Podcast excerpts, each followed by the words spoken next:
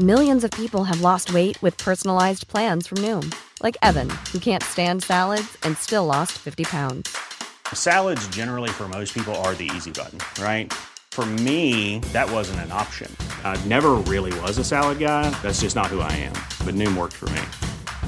Get your personalized plan today at Noom.com. Real Noom user compensated to provide their story. In four weeks, the typical Noom user can expect to lose one to two pounds per week. Individual results may vary. Inicia las noticias de la tarde con Jesús Martín Mendoza en Heraldo Radio.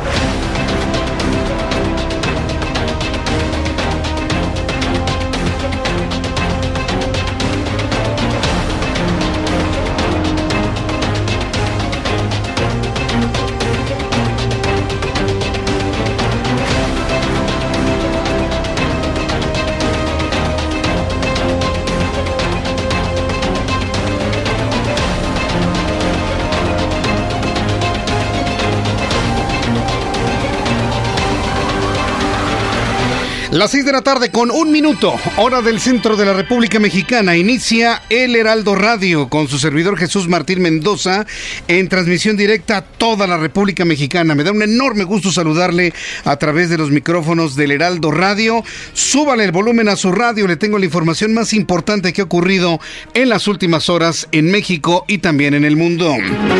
En unos instantes, diversas entidades de los Estados Unidos van a dar a conocer los primeros resultados del denominado Supermartes, día en el que se sabrá quién será el candidato demócrata que competirá con Donald Trump en las elecciones presidenciales de noviembre próximo. Más adelante nos vamos a enlazar con Francisco Villalobos, nuestro corresponsal en los Estados Unidos, para que nos dé cuenta de cómo está transitando este llamado Supermartes, en donde prácticamente el Partido Demócrata se está jugando el todo por el todo para tener una candidatura lo suficientemente sólida y enfrentar a la aplanadora en la que se ha convertido Donald Trump con rumbo a, la reelección a la Casa Blanca.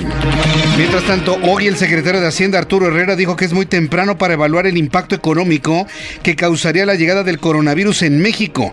Sin embargo, anunció cuatro medidas puntuales para proteger a la economía nacional del impacto negativo de la nueva cepa de coronavirus.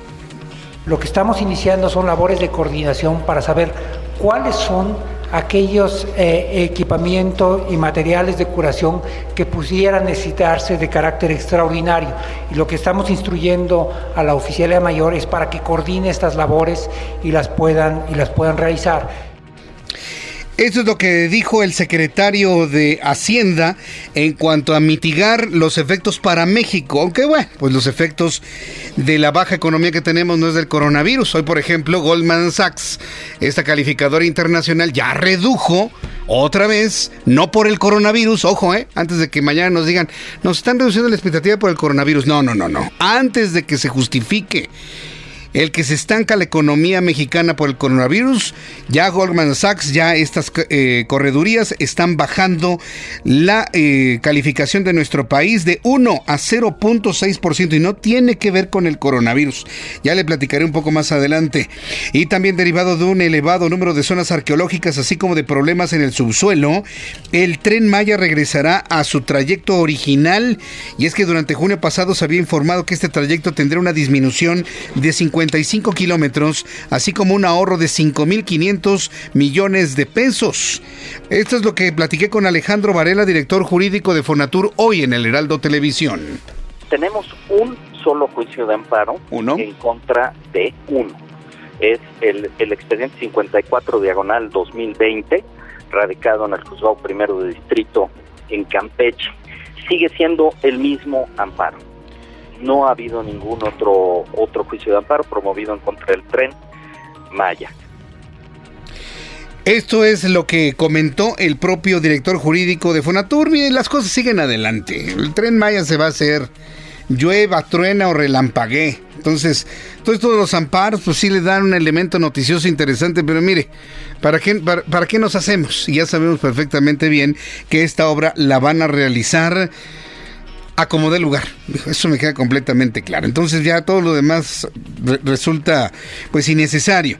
Y ante la salida de Adalberto Palma como titular de la Comisión Bancaria de Valores, la Secretaría de Hacienda designó a Juan Pablo Graf para ocupar esta vacante. Vamos a escuchar la voz de Juan Pablo Graf. Me da mucho gusto este trabajo que, que se ha desarrollado este, también eh, en, mucha coordinación con, la Comisión Nacional Bancaria de Valores, como ya lo explicó el secretario, la unidad de banca, valores y ahorro de la Secretaría de Hacienda tiene una, un contacto del día a día con la comisión. La comisión también está haciendo un ejercicio de identificar bien cómo el marco regulatorio ha estado impidiendo, de alguna manera, si, fuera el caso, el crecimiento de los intermediarios financieros. Me da mucho gusto que ahora que voy a estar en la comisión juntar estos esfuerzos y reconocer el trabajo que también en este sentido se ha hecho en la Comisión Nacional Bancaria bajo el liderazgo de Adalberto Palma. También, le informo que Miguel Ángel N., subsecretario de Administración y Capital Humano de la Secretaría de Finanzas de la Ciudad de México, es acusado de ejercicio ilegal del servicio público. Le voy a traer los detalles más adelante aquí en el Heraldo Radio. Mientras tanto, el primer ministro israelí Benjamín Netanyahu celebró su victoria en las elecciones de Israel. El Ejecutivo trabaja con sus socios para buscar los apoyos necesarios para romper el bloqueo político y permanecer en el poder mientras afronta los tres cargos de corrupción en su contra. Vamos con nuestros compañeros reporteros en la República Mexicana. Recuerde que nuestro programa se transmite todo el país, pero no nos vamos a centrar en los baches de cada ciudad, no tampoco, por supuesto. Vamos con José Ríos, que es corresponsal en el Estado de México. Nos tiene una actualización de cómo van los casos de coronavirus en la entidad mexiquense. Adelante, José Ríos. ¿Qué tal, Jesús Martín? Buenas tardes. Se saluda a ti y a todo tu auditorio. Y en efecto, para confirmarte que el gobernador del Estado de México, Alfredo del Mazo, confirmó que, exigen, que existen cinco pacientes sospechosos de tener contagio de coronavirus, los cuales aún se encuentran en análisis. El mandatario pidió a la población guardar la calma, pues destacó que el sistema de salud estatal cuenta con el equipo necesario para realizar las pruebas y monitorear a los pacientes. Desde el Hospital Materno de Chalco, Bien, vamos ahora con Mayeli Mariscal, nuestra corresponsal del Estado de Jalisco, que también ha hecho una revisión de cuántos casos pudiesen presentarse en este lugar. Adelante, Mayeli. Hola, ¿qué tal? Muy buenas tardes. Así es, el día de hoy eh, platicamos con el titular de la Secretaría de Trabajo y Previsión Social, Marco Valerio, quien comentó que, bueno, él ya se reunió con varios eh, representantes, tanto de sindicatos como de la industria maquiladora y manufacturera a nivel nacional y estatal, y es que se ha estado dando eh, desabasto precisamente en los insumos para la producción de algunos eh, productos, entre ellos las más afectadas han sido las industrias automotriz, electrónica, del calzado y mueble y ellos están platicando precisamente con los industriales para que realicen paros escalonados o se les den a los empleados días a cuenta de vacaciones. Esto para evitar que se afecten los derechos laborales. El día de mañana se estará reuniendo también con algunos eh, representantes de cúpulas precisamente para conocer la cantidad de empresas que pondrán en marcha este tipo de estrategias ya a partir de esta semana o en los próximos días. Sin embargo, adelantó que de acuerdo a sus previsiones este desabasto podría traer complicaciones durante las próximas dos o tres semanas y después se restablecería el, eh, bueno, los insumos precisamente para estas industrias. Ese es el reporte desde Jalisco. Muchas gracias por la información, Mayeli. Hasta luego, buenas tardes. Hasta luego, muy buenas tardes. Le tendré todos los detalles de esto y otras noticias en el interior de la República Mexicana. Regresamos a la Ciudad de México con nuestros compañeros reporteros urbanos, periodistas especializados en información de ciudad. Israel Lorenzana, qué gusto saludarte. Adelante. Jesús Martín, muchísimas gracias. El gusto es mío y tenemos información para nuestros amigos automovilistas que se desplazan en estos momentos a través de la zona del circuito interior. Hemos hecho un recorrido a partir de la zona de la raza y con dirección hacia Marina Nacional. Asentamientos considerables, nada para pensar en alternativas, principalmente los carriles centrales, se presentan como una buena opción para nuestros amigos que van con dirección hacia la Avenida Revolución o a Benjamín Franklin. el sentido opuesto ya tenemos contratiempos severos, esto con dirección hacia la raza y más allá, hacia la zona del aeropuerto aeropuerto. Sin duda alguna, el eje 3 Norte puede ser una buena alternativa en su tramo Pitláhuac y su continuación en la zona de Vallejo. Hay que tomarlo en cuenta, esto con dirección también hacia la avenida 608. Jesús Martín, la información que tengo. Muchas gracias por la información, Israel Lorenzana. Hasta luego. Hasta luego, que te vaya muy bien. Bueno, pues vamos con nuestro compañero Daniel Magaña. Adelante, Daniel. ¿Qué tal Jesús Martín? Bueno, pues ahora tenemos información de la zona del de viaducto Tlalpan, todavía con bastante carga vehicular en dirección hacia la zona pues eh, del anillo periférico sur. Se utilizan esta vía, pues la calzada de Tlalpan prácticamente desde la zona de Tasqueña con circulación a vuelta de rueda esta tarde de martes para poder incorporarse también las personas que pues así lo deciden a este circuito del Estadio Azteca y trasladarse hacia la zona de la avenida de Limán. El reporte de Jesús Martín. Muy buenas tardes. Gracias por eh, toda la información que nos has presentado, Daniel Magaña. Son las 6 de la tarde con 11 minutos hora del centro de la República Mexicana. Así estamos iniciando nuestro programa de noticias, toda la información internacional. Pero vamos a revisar todo lo que ha ocurrido en un día como hoy, 3 de marzo del año 2020. ¿Qué sucedía un día como hoy, 3 de marzo, en México? Abraham Arreola. Bienvenidos, esto es un día como hoy en México. 1935. Se funda la Universidad Autónoma de Guadalajara, la primera universidad privada de nuestro país. 1869. Se funda el Instituto Científico y Literario Autónomo del Estado de Hidalgo, lo que hoy se le conoce como la Universidad de Hidalgo. 1908. Se publica en el Imparcial la entrevista de Porfirio Díaz a James Greenman, donde el presidente Díaz declaró que México estaba preparado para la democracia. Además, hoy es el Día Internacional de la Audición. También es el Día Mundial de la Vida Silvestre. Y por si esto fuera poco, es el Día Mundial de los Defectos de Nacimiento. Esto es un día como hoy en México. Muchas gracias, Abraham Arreola. Me da mucho gusto saludarte, Abraham Arreola, y que nos traigas las efemérides del día de hoy. Vamos a revisar rápidamente lo que el Servicio Meteorológico Nacional nos informa sobre pronóstico del tiempo. Hay que tomarlo en cuenta. Hoy sí, para que veas, sentimos un calor, pero tremendo, ¿eh? Un calor bastante fuerte en la capital de la República. De hecho, nuestro termómetro en estos momentos nos está indicando que tenemos en este instante 26 grados en la capital del país. Sin embargo, el Servicio Meteorológico Nacional, para las personas que nos ven a través de YouTube, tiene aquí precisamente el alertamiento de color rojo para las próximas horas.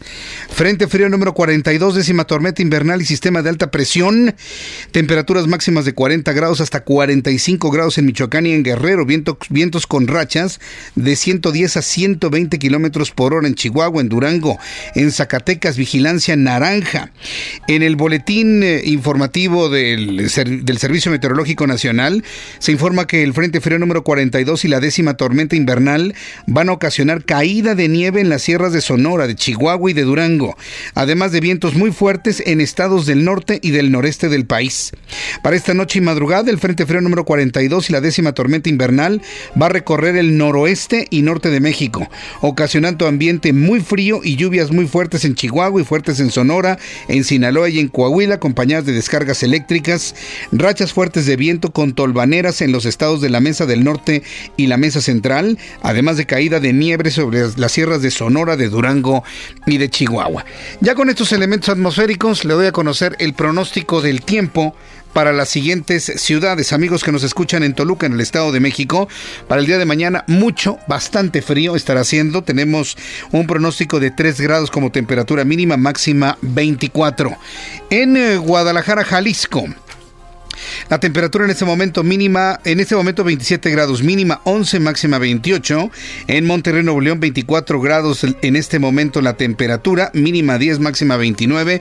En Tampico para mañana estará nublado con una mínima de 19 y una máxima de 31. En Villahermosa, Tabasco, mínima 23, máxima 36. En Acapulco, Guerrero, mínima 19, máxima 30. Calorón allá en Acapulco, Tijuana, mínima 11, máxima 20.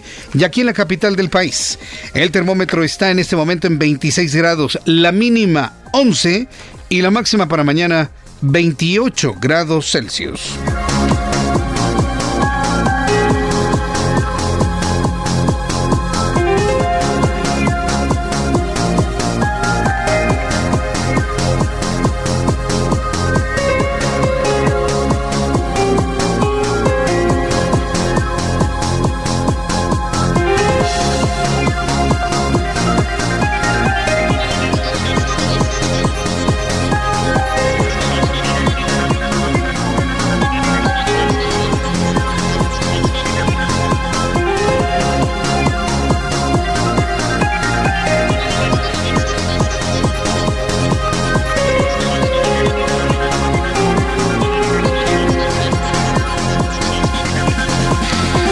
De la tarde con 16 minutos, las 6 de la tarde con 16, además de todas las frecuencias en la República Mexicana que transmiten el Heraldo Radio con su servidor Jesús Martín Mendoza. Ya estamos en nuestra plataforma de YouTube, en nuestro canal Jesús Martín MX. Ya nos tardamos un poquito en iniciar, pero bueno, finalmente ya estamos en YouTube, en el canal Jesús Martín MX. Tenemos un chat en vivo para que usted platique con nosotros, converse y de esta manera, bueno, pues podamos tener todo tipo de comentarios para que usted eh, me diga finalmente qué es lo que piensa de cada una de las informaciones del día de hoy. Bien, vamos a, a revisar todo lo que tiene que ver con el supermartes allá en los Estados Unidos. Martes clave en el futuro político de los Estados Unidos ya que se da a conocer quién es el candidato demócrata que va a contender con el presidente Donald Trump en las elecciones presidenciales de ese país en el mes de noviembre próximo. Se trata de 14 estados quienes determinan cuál de los cinco aspirantes demócratas será elegido para competir por la presidencia. Según diversos reportes de prensa, el senador independiente por Vermont, Bernie Sanders, es quien lleva la delantera. Pero le voy a decir una cosa, no quieren tanto a Bernie Sanders. Bernie Sanders es un hombre que se ha declarado pues como, ¿cómo le dicen? Que él, se ha declarado como un hombre de eh, socialista completamente. Y eso ha generado, bueno, hay que decirlo, un escosor tremendo. ¿eh?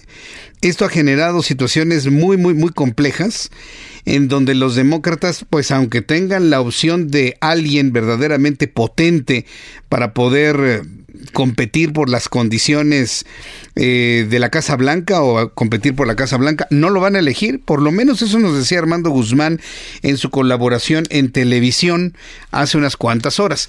Eh, con Francisco Villalobos, en unos instantes más, eh, le voy a tener todos los detalles de lo que finalmente se está dando a conocer sobre este asunto, para que usted eh, norme criterio y me diga finalmente qué es lo que usted cree va a ocurrir allá. Yo lo que pienso es que elijan a quien elijan los demócratas quien va a salirse con la suya finalmente va a ser Donald Trump. No me queda la menor duda que Donald Trump se va a reelegir a la presidencia de los Estados Unidos.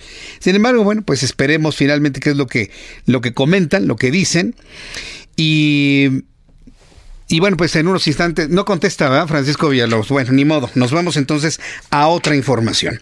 El gobierno de los Estados Unidos informó que el número de personas muertas por el coronavirus, el COVID-19, se ha elevado a nueve. Donald Trump, presidente de ese país, señaló que hasta el momento el número de casos confirmados está cercano a los 100.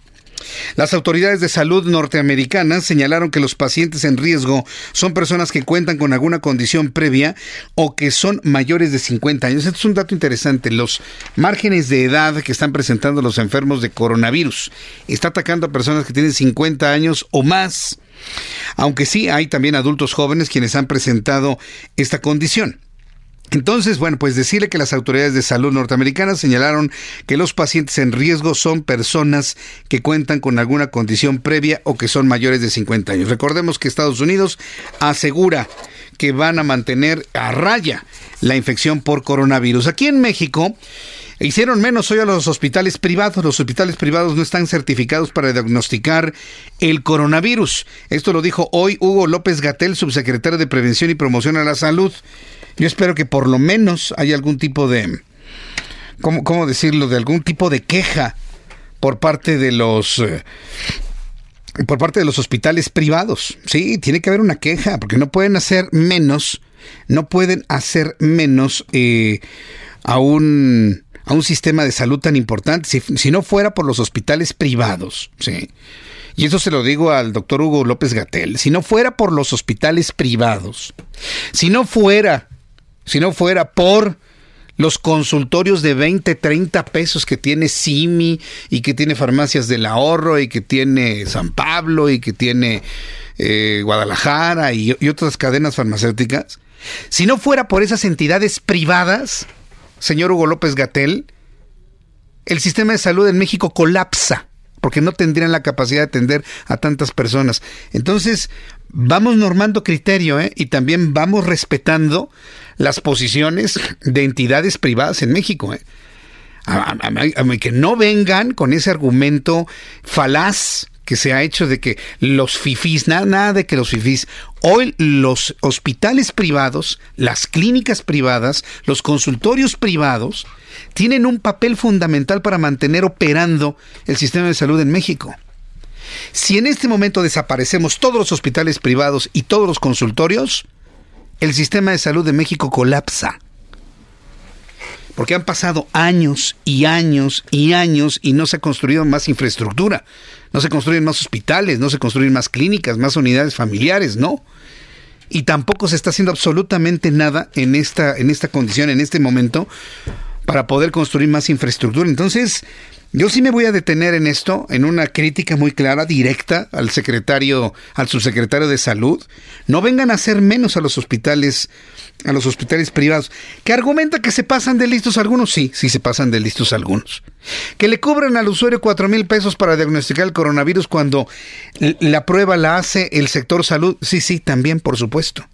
Pero de ahí a sembrar la idea de que nadie vaya, de que son muy malos y que no hacen ninguna prueba diagnóstica, ahí sí que me disculpen. Denle gracias que existe el sistema privado de salud. ¿eh? Denle gracias, porque si no fuera por ese, mm, en este momento estarían en un gran, en un problema mayúsculo, y no por coronavirus, sino por las enfermedades comunes de todos los días. Por, ¿cómo se llama esta enfermedad? Eh, por influenza simplemente por influenza, yo quisiera ver qué es lo que harían sin el sistema privado de salud en México. Entonces, mejor no estar echando para arriba las cosas. ¿eh? El sector público, dice el funcionario, explicó que no hay algún hospital designado para atender a personas infectadas del nuevo coronavirus, ya que solamente el 10% de los pacientes podrían presentar condiciones adversas y requerir hospitalización. Esto fue lo que dijo ayer.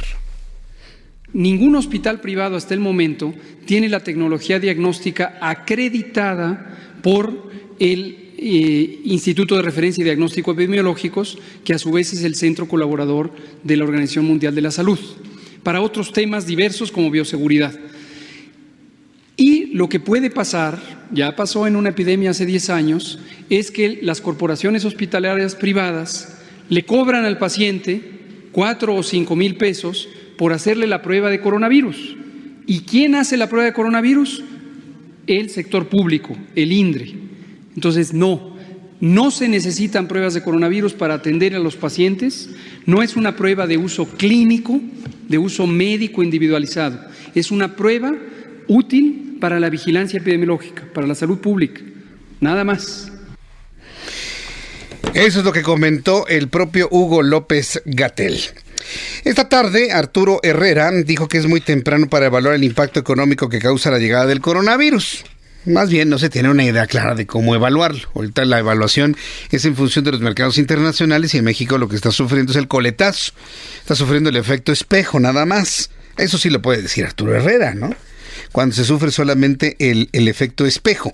Tengo en la línea telefónica al doctor Mauricio Rodríguez Álvarez, profesor eh, de Virología de la Facultad de Medicina de la UNAM, vocero de la Comisión de la UNAM para la Atención de Emergencia y Coronavirus. Doctor Rodríguez Álvarez, me da mucho gusto saludarlo. Bienvenido. Hola, ¿qué tal? Buenas tardes, muchísimas gracias por invitarnos a su programa y saludamos a su audiencia, ¿cómo están? Yo, le agradezco mucho el que me tome la llamada telefónica. Dígame de una manera clara, sincera, desde su punto de vista, ¿cómo ha visto que el gobierno federal ha atendido la emergencia internacional? No decretada por capricho, sino decretada por la Organización Mundial de Salud con esta nueva cepa del coronavirus. Sí, pues bueno, hay, hay un contexto regulatorio internacional al que México está este adherido, que es el Reglamento Sanitario Internacional, eh, en el que justamente se, pues ahí, ahí están como indicadas algunas de las acciones que hay que ir siguiendo dependiendo de las etapas. Por eso la misma Organización Mundial de la Salud dice, ahora estamos en tal etapa y entonces hay algunas actividades que corresponde hacer para cada una de esas etapas. Eh, y por eso van graduando eh, el nivel de, de, alerta y lo ponen bajo, medio, alto y muy alto para el país, para la región, ¿no? O sea, como que hay, hay toda una codificación eh, sanitaria internacional que, que se tiene que ir siguiendo. El, desde, el, desde que la, se dio el primer alerta epidemiológica y el aviso del que estaba surgiendo el problema en China, pues tomaron acciones aquí localmente eh, y se empezó a articular. El, sector salud es muy complejo porque son muchas instituciones. Eh, ciertamente la Secretaría de Salud es la rectora, pero se involucran muchas instituciones de pues que incluye a las secretarías de los de salud de los estados, al Instituto Mexicano del Seguro Social, al ISTE, a los servicios médicos de Pemex, de las Fuerzas Armadas, este, ¿no? Eh, entonces, eh, hay que, y al sector privado, ¿no? Que estaba ahí también mencionándose ahorita en la nota. Entonces, se van haciendo diferentes acciones y lo que han ido haciendo es eh, un poco preparar al país técnicamente para el diagnóstico, comunicar la situación con la población, con el, con el gremio, o sea, con, con todo el sistema de atención, eh, e ir preparando los lineamientos y los escenarios para ir, pues justamente respondiendo al avance que va diciendo la, la Organización Mundial de la Salud. Esas condiciones las ha establecido muy claras. El riesgo de contagio es muy alto y lo acaban de, de, cambiar, lo acaban, lo acaban de elevar precisamente ayer y nosotros no vemos, hay quienes no vemos una coincidencia en lo que establece la Organización Mundial de la Salud y las acciones que se están realizando en México. Aquí como que está todo muy laxo, contrario a lo que sucedía con la influenza en el año 2009, doctor. es que son dos escenarios completamente distintos. Eh, lo que pasó en el 2009 fue que la epidemia empezó aquí. Entonces, eh, México en ese momento hizo lo que China hizo ahora en enero, que fue un, un, proceso de contención para tratar de evitar que el virus saliera. Entonces, son medidas completamente distintas, porque ahorita lo que estamos viendo desde hace ocho semanas es cómo evoluciona desde lejos la epidemia y nos estamos preparando para que llegue.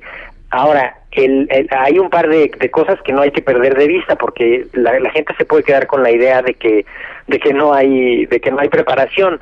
Los últimos casos que han diagnosticado en los estados los diagnosticaron los laboratorios estatales con la tecnología que ya les pasó el INDRE desde hace una semana en, en, en vista de la preparación eh, y eso si voltean ahorita a ver en Estados Unidos el asunto que traen con el diagnóstico simplemente, de que quién lo va a hacer, de que qué prueba va a usar y de que ya tienen unos brotes muy fuertes eh, y, todavía no les todavía no queda claro que las pruebas que están usando de diagnóstico quién las tiene que hacer.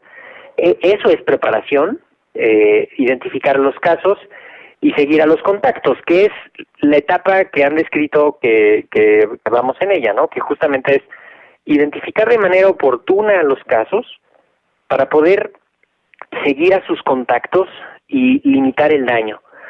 Hay una, pues hay como un deseo de, de que estuvieran en el aeropuerto vigilando a todo el que entra y a ver si alguien llega sudando en la frente y algo así. Eh, esa, esa medida de parar la enfermedad ahí en el aeropuerto no funciona en ningún lado, nadie, nadie le está aplicando, la aplicaron en algunos países al laditito de China unos días y se usa en condiciones muy específicas cuando tienes muy bien identificados los riesgos directos de donde, de donde pueden provenir.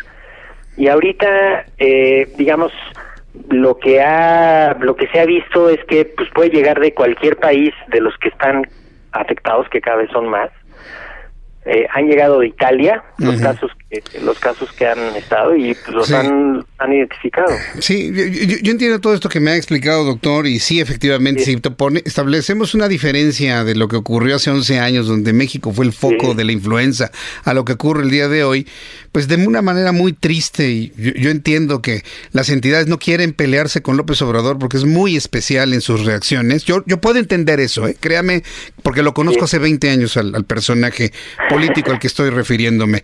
Sí, está politizando el asunto y asegura que se exageró en el año 2009. Dígame, ¿se exageró en el año 2009? ¿Hay alguna medida que exagere las medidas sanitarias? Cuando uno observa, cuando uno observa las gráficas del 2009, que se que se aplicaron las medidas de distanciamiento social de manera drástica, se, se cerraron las escuelas y al los eventos sociales durante casi un par de semanas y uno ve la curva de los casos que se fueron registrando y a partir de que se aplicaron esas medidas de, de contención se disminuyó los contagios por la situación que estaba ocurriendo en ese momento. Es. Lo mismo que si ahorita uno ve, por ejemplo, el comportamiento de la epidemia en China, eh, están bajando el número de casos porque ya está teniendo efecto estas medidas drásticas de contención que aplicaron hace tres, cuatro, cinco semanas. Totalmente de acuerdo. Está viendo el impacto y ah, por otro lado pues, se está viendo que eh, a los países a los que va llegando. Ahora e, e, es inevitable que llegue, era inevitable que llegara eh, y pues la preparación es multi, no sé, multidimensional en el sentido de que la sociedad tiene que estar preparada en ciertos cierto aspecto. Totalmente de acuerdo. Pero le, voy a decir una cosa, perdón que lo interrumpa. El, escenario para México no es el de China, en donde ya lo están eh, conteniendo. No, el escenario para México es lo que está pasando en Lombardía, en Italia, o lo que está pasando en España. Si no se toman las medidas, aquí vamos a tener al ratito 100, 200, 300, 400 casos de, de personas transmitidas. Ese es el punto, y en donde quienes cubrimos todo el asunto de la influenza y sabemos cómo se comportan este tipo de fenómenos, pues nos preocupa. No China, China ya va para abajo. Si sino comportamientos como los que suceden en Italia que se reproduzcan en México. Ese es el punto. ¿Qué recomendación habría para ello? Bueno, lo que lo que la, una recomendación básica es la pues digamos evitar los contagios en la comunidad. En Italia no estaban tan al tanto, no no identificaron rápido a sus primeros casos y tuvieron una circulación inadvertida del virus en unas comunidades. Eh, sin, sin, la intervención puntual y oportuna del diagnóstico y del seguimiento de los contactos. Entonces, eh, ahora hay que estar, pues sí, hay que estar pendiente para ir siguiendo los casos, irlos identificando cuanto más se pueda, evitar contagios en la comunidad, eh, evitar contagios de infecciones respiratorias agudas eh, y pues estar, digamos, pendientes de la evolución de justamente de dónde hay casos, Muy bien. de dónde hay mayor riesgo y, y seguir las seguir las comunicaciones. Yo le agradezco mucho, doctor Mauricio Rodríguez, el que me ha tomado la llamada telefónica. Vamos a mantenernos muy pendientes y siempre, siempre está en contacto con la UNAM para toda la serie de recomendaciones que se realizan en torno a esta crisis de salud pública que vivimos. Muchas gracias por este tiempo, doctor. Muchísimas gracias por invitarnos. Que le vaya muy bien, hasta luego. Es Mauricio Rodríguez Álvarez, profesor en virología de la Facultad de Medicina de la UNAM y vocero de la Comisión de la UNAM para la atención de la emergencia del coronavirus. Sí, yo he notado que muchos de los voceros, ah, con un tacto de no, de no molestar allá en Palacio Nacional, y así no vamos a avanzar en las cosas. Pero bueno, ya seguiremos platicando de esto. Le invito para que escuche mensajes de nuestros patrocinadores y al regreso le tengo más. Voy a tener contacto con Francisco Villalobos hasta los Estados Unidos para hablar del supermartes y también de lo que ha dicho Donald Trump en torno a este virus. Regresamos. Escuchas a Jesús Martín Mendoza con las noticias de la tarde por Heraldo Radio, una estación de Heraldo Media Group. Heraldo Radio, la H que sí suena y ahora también se escucha.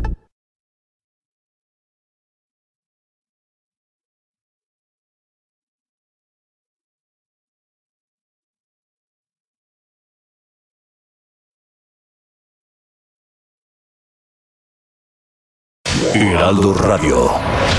Escucha las noticias de la tarde con Jesús Martín Mendoza. Regresamos.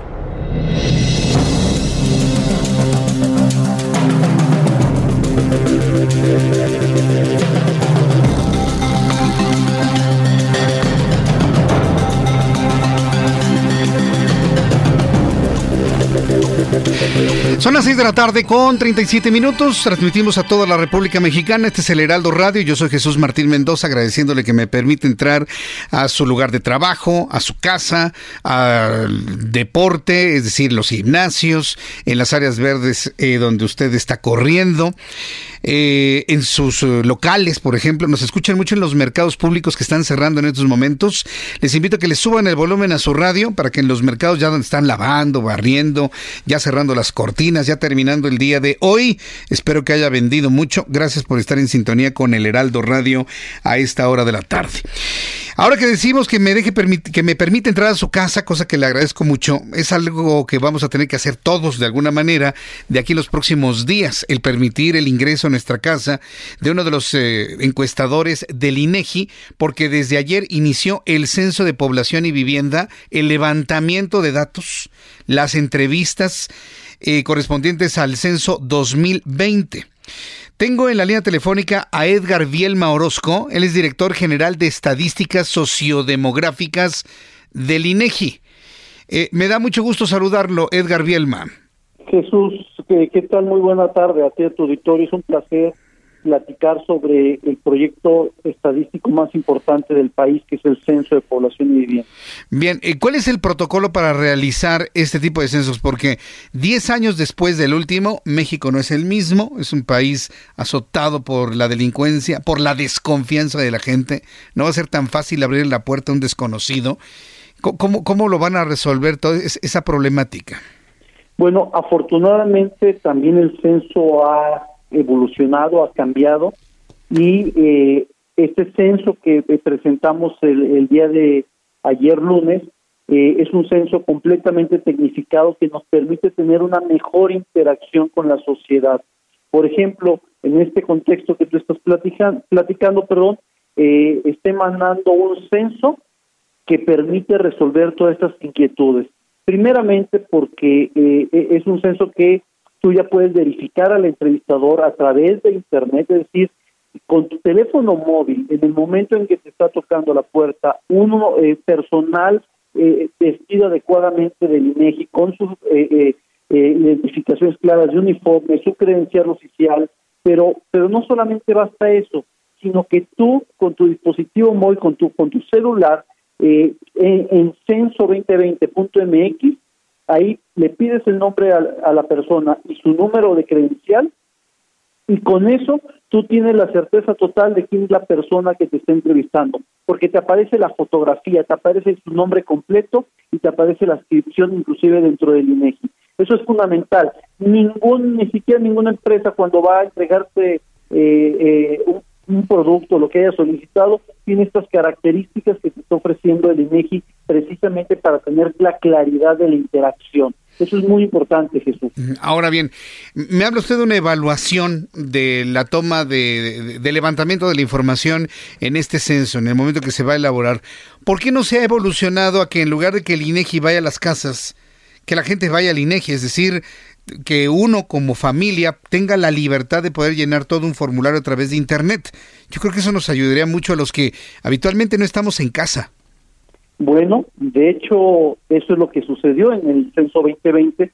Por primera vez en la historia, eh, el censo es posible contestarlo por Internet, pero hay protocolos metodológicos precisamente para que no suceda eh, situaciones problemáticas como en otros países donde de pronto en la cuenta poblacional les hizo falta un 10% de la población. Para llevar eso a cabo, esos protocolos metodológicos, eh, o para llevar a cabo esas nuevas tecnologías de información, se necesitan protocolos muy específicos. En este caso es importante que el INEGI deje una etiqueta de la, de la vivienda que va a participar de manera censal, que traiga asociado un código QR. En ese momento, si nosotros no te encontramos, Jesús, no importa, porque si después de la tercera visita eh, eh, no es posible identificarte por tu trabajo, por tu agenda, por lo que tú quieras, se te deja una carta de invitación para que participes eh, por internet. Ese código QR que contendrá la carta es el mismo que contendrá tu etiqueta. Es muy importante que la población sepa que esta etiqueta, a diferencia de otros ejercicios donde se ponía hasta el final, en este caso desde el inicio, para poder dar seguimiento a, la participación censal, ya sea en una entrevista directa, ya sea por internet o vía telefónica, es posible eh, hacerlo. De tal forma que tú teniendo esa carta de invitación, ya sea que en tu, en tu oficina eh, o en el espacio que tú busques, que tengas acceso a internet, puedes participar. ¿Qué pasa si no tienes internet? Llama al 800-111-4634 y ahí perfectamente tú puedes contestar el cuestionario a partir de esa carta de invitación, Jesús. Bien, pues eh, la verdad está muy interesante el que se tengan todo ese tipo de facilidades. Y bueno, pues hay que decirlo con toda claridad, hay que participar. Eh, ¿Hasta cuántas veces los encuestadores pueden buscar a alguna familia, algunas personas en su domicilio? Hay muchas dudas en ello, sobre todo porque pues ya prácticamente todos trabajan en las familias. ¿Hasta cuántas veces los van a buscar? Y si es verdad que eh, se va a aplicar algún tipo de sanción en contra de las familias o de las personas que no participen en el censo? A ver, mira, eh, las visitas que nosotros realizamos, como ya te había comentado, es una, un, Una primera visita en la que si no se te encuentra se te da un aviso de, de, de, visita que ya se realizó. En la tercera visita, si no te encontramos, se te deja esta carta de invitación precisamente eh, para para que puedas participar a través de internet o, telefónica, de tal forma que ya es cosa del pasado eso de que, ah, mira, no me sentaron porque no estaba. Es decir, eso ya es cosa del pasado. Y tienes todos los mecanismos este, que te pueden facilitar precisamente el, conteo. Y respecto a lo que comentas, yo creo que es como el que dice que, que este, ¿qué pasa si me, eh, si, me robo algo, no? Este, eh, eh, me, va, me van a sancionar o, o que Aquí en el censo es, la idea es completamente diferente. Si bien la ley del Sistema Nacional de Información Estadística y Geográfica norma la participación de todo residente habitual en el territorio nacional y tiene principios muy, muy claros de las responsabilidades de cada residente, sea nacional o extranjero, porque eso aplica a nacionales y extranjeros. Eh, en, la lógica del censo es que la población entienda la importancia del censo en sí mismo. Tú no robas nada más porque la ley te vaya a sancionar de robar, tú no robas por tu ética eh, eh, eh, ciudadana y porque te interesa tener un mejor ambiente social en el entorno en que, en que, en que tú estás participando o estás conviviendo. Lo mismo sucede con el censo. Uno participa en el censo porque está convencido de la implicación que va a tener durante 10 años en tu país. El hecho de que el próximo hospital o la escuela que exista cerca de tu vivienda va a depender de eso, sea hospital público o privado, el alumbrado público, las calles y avenidas, el internet que tengas en tu casa, el agua, la luz, y así me puedo ir por una cantidad enorme de servicios que tú vas a estar requiriendo durante 10 años y que depende de la planificación del censo de población y vivienda. Entonces, más bien es esa la lógica que todo ciudadano debemos de ser muy conscientes de por qué debemos de participar en, el censo y por qué la ley nos invita precisamente a que participemos, a que participemos con oportunidad y veracidad. Bien, pues yo le quiero agradecer mucho el que me haya tomado la llamada telefónica. Tener este primer contacto, digo, va avanzando el tiempo, eh, eh, conforme vayan avanzando los días y si tenemos alguna duda sobre ello, volveremos a entrar en comunicación con usted. Le agradezco mucho este tiempo. A tus órdenes, Jesús, y un placer platicar contigo en tu auditorio y sin duda invito, insisto, a que la población se sume a este gran esfuerzo nacional. Correcto, muchas gracias. Hasta pronto, que le vaya muy bien. Es Edgar Biel Maurosco, director de Estadísticas Sociodemográficas, quien estará precisamente eh, llevando el control de toda la información que se genere con este censo. Son las 6 de la tarde con 46, las 6 de la tarde con 46 minutos hora del centro de la República Mexicana. Francisco Villalobos, nuestro corresponsal en los Estados Unidos, nos tiene esta información. Adelante, Francisco, qué gusto saludarte. Pues dos asuntos, ¿no? El supermartes y el desenvolvimiento del coronavirus en Estados Unidos. Platícanos, por favor. ¿cómo estás? Muy buenas tardes, buenas noches ya en el centro de México. Conglomeradas son las filas por todo el ancho de las 350 áreas de votación aquí en el condado de Carlos, el tercer uh, condado más grande de la Unión Americana, aquí en Houston, Texas, para estos votos de primaria en este estado de Texas, que se juegan 228 votos electorales en esta contienda electoral. Ya tenemos primeros resultados.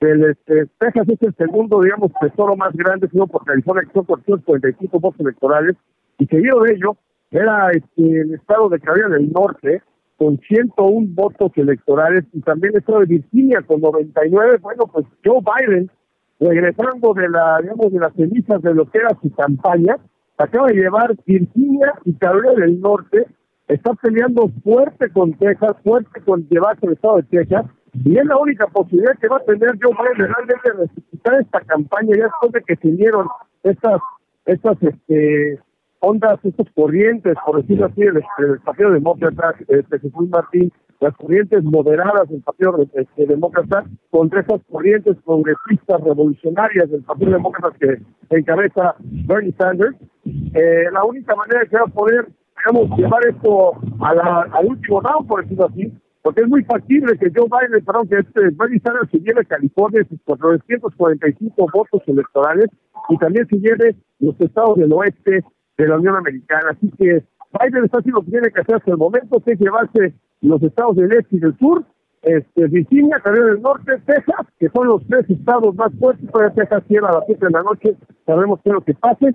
Pero aquí, por en Houston, Texas, Joe Biden le está yendo bien y bastante bien, compañero. Entonces, eh, todas esas expectativas de que Bernie Sanders se iba a imponer sobre Joe Biden han quedado entonces ya eliminadas. Tú ves a Joe Biden. Bueno, este, la cuestión es de que después de lo que pasó en Carrera del Sur, después de esa victoria abrumadora en Carrera del Sur, donde el voto afroamericano le, este, le dio, digamos, esta respiración de boca a boca a esta campaña que no ganaba nada, le dio una victoria de 30 puntos a Joe Biden, este, inyectándole vida, inyectándole también mucho de la gente que, que, aporta a las este, a las cuestiones de los gobernadores a lo ancho largo del país y también especialmente la inercia de los votantes de salir a la, gente, a la gente ir a votar por un candidato que tiene posibilidades de ganar. O sea, como en México, nadie quiere votar por alguien que sabe que va a perder.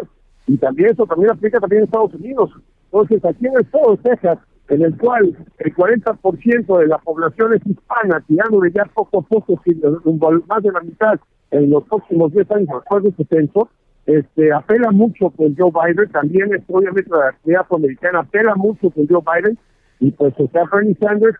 Yo digo que no vaya todavía a estar a la, la, delantera después de este supermarket pues pero sí apunta todo a una convención este verano compañero que va a ser dividida la más dividida yo creo desde 1965 Correcto, sí, se, nota que a los demócratas no les está gustando la posición, entre comillas, socialista de Bernie Sanders, pero quién sabe cómo puedan digerir pues la pues ya de facto reelección de Barack Obama. Hay que recordar que Joe Biden fue el vicepresidente de Barack Obama y hay quienes ven a Obama como el titiritero de Joe Biden. ¿Tú cómo lo ves y cómo lo están digiriendo los demócratas? Joe Biden todavía no se este, no se está este, declarado con nadie. Joe Biden este, todavía, perdón, quiero decir, Barack Obama no ha declarado todavía con nadie, este, todavía no, no este, ha, digamos, aportado su, su, su, este, su bendición, vaya, este, con nadie. Entonces yo pienso que Obama se va a mantener hasta la convención para ver hacia dónde apunta la, la No quiere causar división, por supuesto, pero sí, o sea, es curioso el mensaje sí están de acuerdo con el mensaje que está dando Sanders acerca de la educación gratis, acerca de la tratado médico gratis a todo el mundo, etcétera, etcétera, pero no confían que vaya a poder ejecutar ese mensaje, ese explícito, o sea, sí les gustan las ideas, pero no confían que Sanders tenga con qué para poder este unir el país, poder este, ejecutar estas leyes y ellos están apostando, por lo menos hasta el momento, con un candidato moderado que sabe unir a la gente y que sabe que ha tenido resultados en el pasado. Bien, pues eh, eh, ya para cerrar, dime cómo va el asunto del coronavirus en los Estados Unidos. Ya llegaron a 100 casos, ¿verdad? Así es, y se teme que va, se va a disparar esta cifra, querido Jesús Martín, porque aquí la cuestión es que son 100 casos comprobados en un país que no está probando, o sea, no, no tienen los mismos, este, por lo menos no han querido este, compartirlos los mismos métodos para poder examinar a la gente, para poder eh, recibir ese resultado este, de que sea positivo o negativo con los países de Asia, porque teme la administración, no obviamente no lo están diciendo al aire, ni mucho menos, pero teme el peso político, eso va a ser cuando empiecen a, repartir esos kits para hacer las pruebas a los diferentes centros médicos que están suplicando al gobierno federal que les proporcione esos kits para hacer sus exámenes, que se va a disparar esas cifras, así como se dispararon en, Asia, y Donald Trump le tiene temor a las consecuencias económicas que eso le puede llevar, porque es lo único la única bandera que él lleva para su reelección, compañero. Correcto. Bueno, pues muchas gracias, Francisco Villalobos. Vamos a estar muy pendientes de lo que ocurra allá en los Estados Unidos, ya al final del, del supermartes. Eh, yo creo que va a ser, sí, de pronóstico reservado. Muchas gracias, Francisco. Estamos al pendiente, un abrazo. Un abrazo que te vaya muy bien. Francisco Villalobos desde los Estados Unidos. Se está imponiendo Joe Biden, contrario a lo que se había pensado, pero es que ese es el problema que tienen los demócratas. El problema que tienen es que Bernie Sanders es un hombre muy querido, es un hombre muy popular que lleva delanteras, pero no le convence del todo a los demócratas por sus posiciones socialistas, por sus menciones a Fidel Castro, por sus menciones a Nicolás Maduro en ese deseo de poder atraer voto latino y voto de color.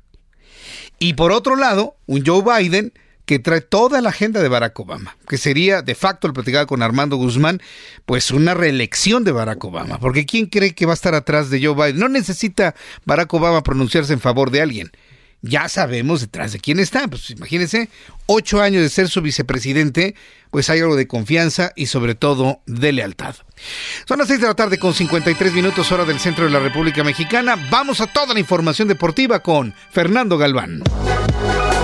Expo Antaria Alimentaria México 2020. Consolida alianzas y negocios el 31 de marzo, 1 y 2 de abril. Presenta.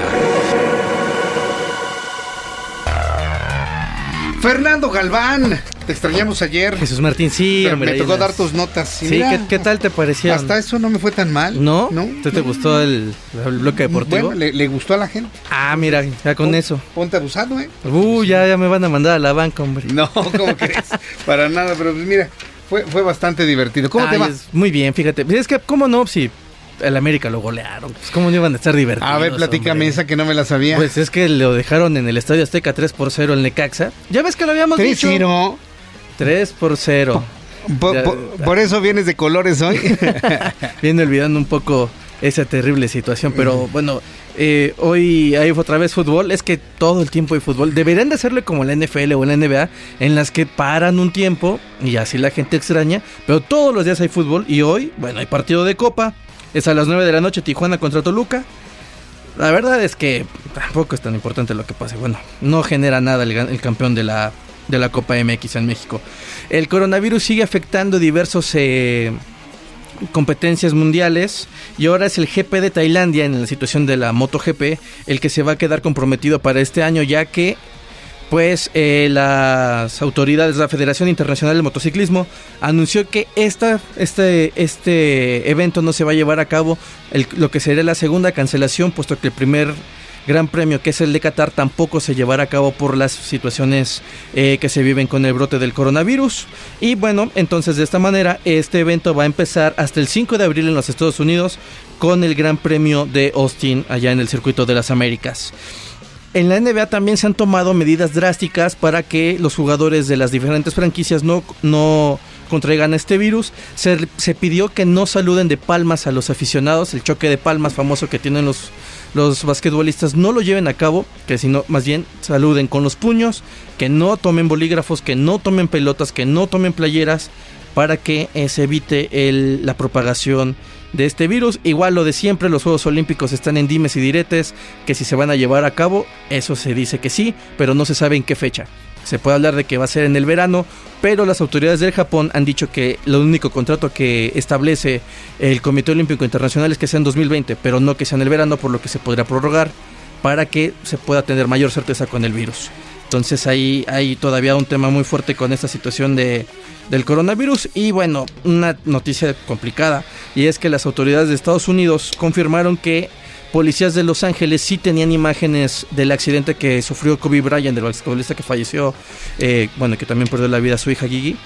Tenían fotos del terrible accidente, eran fotos muy crudas, entonces confirmaron que sí las tienen los agentes de la policía, pero se pidió y se les exigió que no las compartan de ninguna manera y que incluso en presencia del alguacil fueran borradas porque eran imágenes que obviamente no tienen sentido que sean difundidas. No, no, no, no, tiene razón de ser. Correcto, muy bien. Entonces, Ni siquiera para la investigación, ¿no? son obvias. Exactamente, no hay, no hay motivo alguno porque esas imágenes puedan ser compartidas. Y en buenas noticias, Paula Longoria, la basquetbolista mexicana, se llevó la Copa México y con esto va a estar en la Copa eh, Panamericana que se disputará en Santa Cruz, en Bolivia, en abril próximo. Y esa es la información deportiva. Muchas este gracias, Fernando. Saludos a Jazz Guerra que escucha este programa, que, le gusta también ya ah, muy Bien. Entonces, saludos a los que escuchan este programa. Muchos saludos a quienes escuchan. Gracias, Fernando. A ver cómo te va cruzando el estudio, ¿eh? Ahorita con este nuestro amigo Orlando, ¿eh? A ver si me saluda. A ver si te saluda. Gracias, Fernando. Hasta luego. Tres minutos y serán las siete. Grandes negocios, capacitación especializada y networking para el sector comercial y alimentario. Todo en Expo Antad y Alimentaria México 2020. Forma parte de esta comunidad internacional de empresas y consolida grandes negocios. 31 de marzo, 1 y 2 de abril en Guadalajara. Informes al 5555 809900 y en expoantad.com.mx. Expo Antadia Alimentaria México 2020. Consolida alianzas y negocios el 31 de marzo, 1 y 2 de abril. Presentó.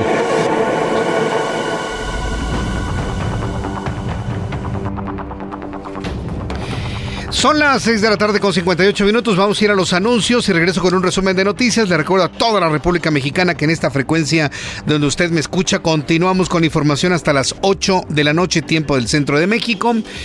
Eh, entonces le invito para que me escriba a través de mi cuenta de YouTube, Jesús Martín MX, y a través de mi cuenta de Twitter, arroba Jesús Martín MX. Escuchas a Jesús Martín Mendoza con las noticias de la tarde por Heraldo Radio, una estación de Heraldo Media Group. Escucha la H, Heraldo Radio.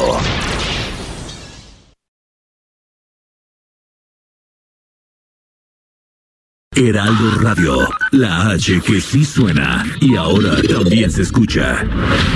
Escucha las noticias de la tarde con Jesús Martín Mendoza. Regresamos.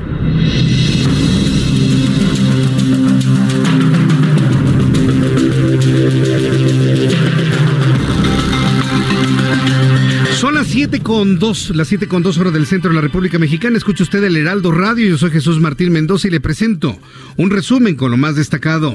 Este martes, Alfonso Romo, jefe de la Oficina de la Presidencia de la República, reconoció que el coronavirus representa una emergencia nacional, por lo que se aceleró la aplicación de recursos para atender esta crisis y sus efectos en la economía. Vaya, alguien debía tomar decisiones.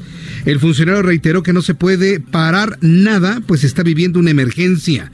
Cabe destacar que las declaraciones del jefe del gabinete contradicen pues al propio presidente y al propio secretario de salud que insisten en que no pasa nada, que no sucede nada, que no hay condiciones para declarar emergencias por los casos que han llegado a nuestro país de coronavirus.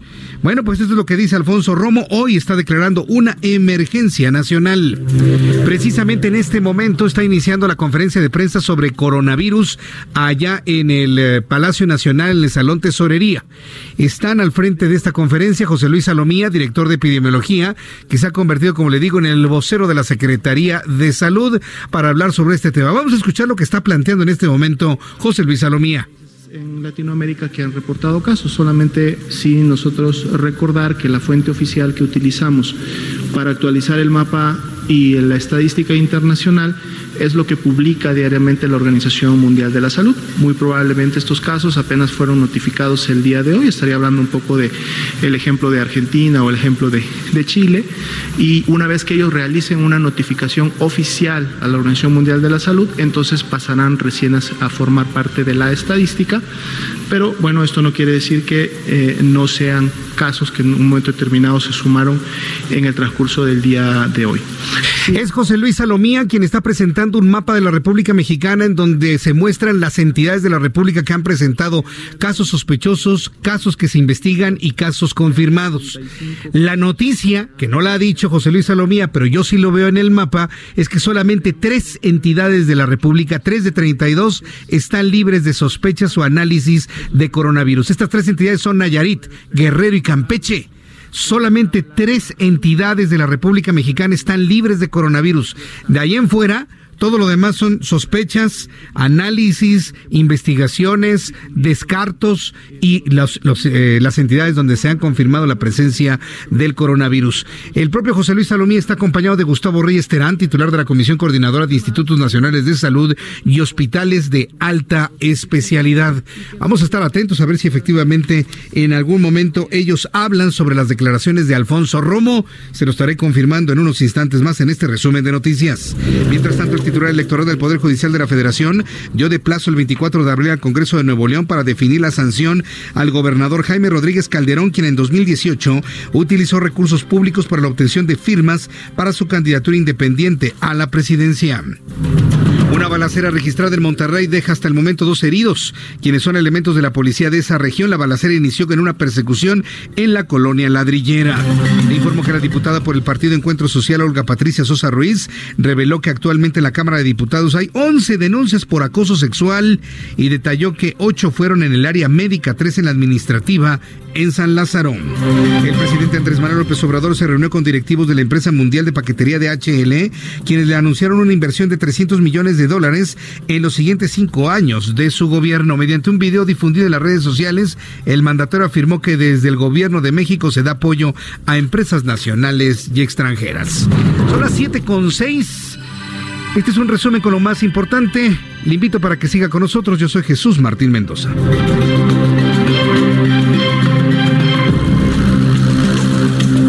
Continuamos con la información aquí en el Heraldo Radio. Le saluda Jesús Martín Mendoza. Vamos con mis compañeros reporteros urbanos. Empiezo con Daniel Magaña. Adelante, Daniel, ¿dónde te ubicas? Daniel Magaña, estás al aire. Adelante. Vamos con nuestro compañero Israel Lorenzana, quien se ubica en otro punto de la Ciudad de México. Adelante, Israel.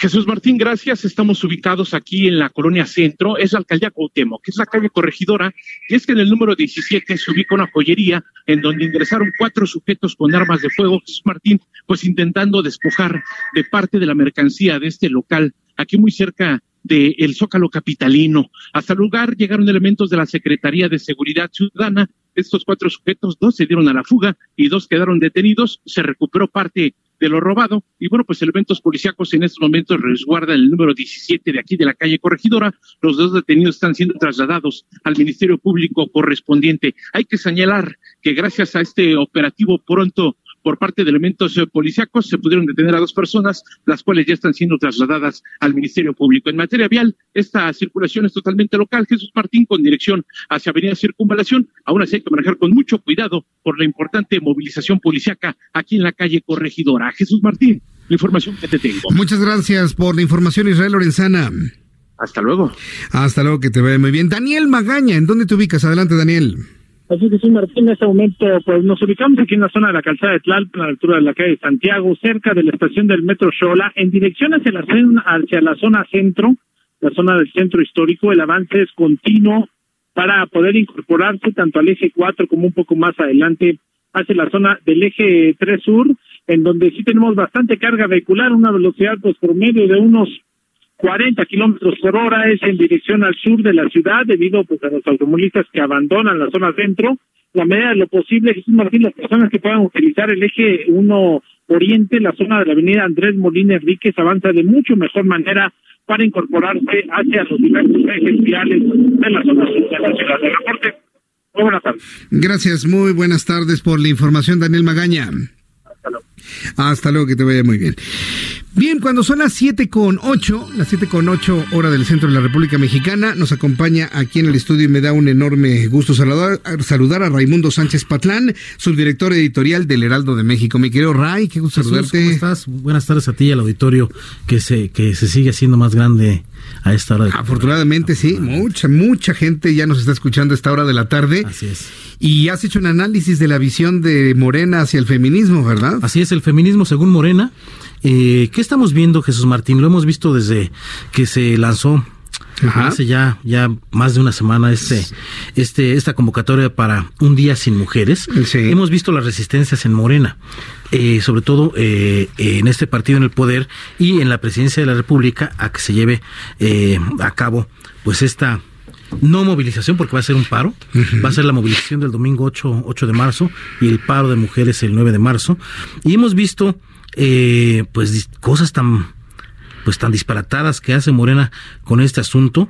Hoy en la columna toco, toco el tema de la diputada Janet Telles, infante. Sí. Eh, ella, en medio de esta efervescencia, eh, por una exigencia de alto a, a, los asesinatos y acoso hacia mujeres, esta mujer subió a la tribuna de la Cámara de Diputados hacer una propuesta eh, sui generis, eh, debatible, sí, cuestionable.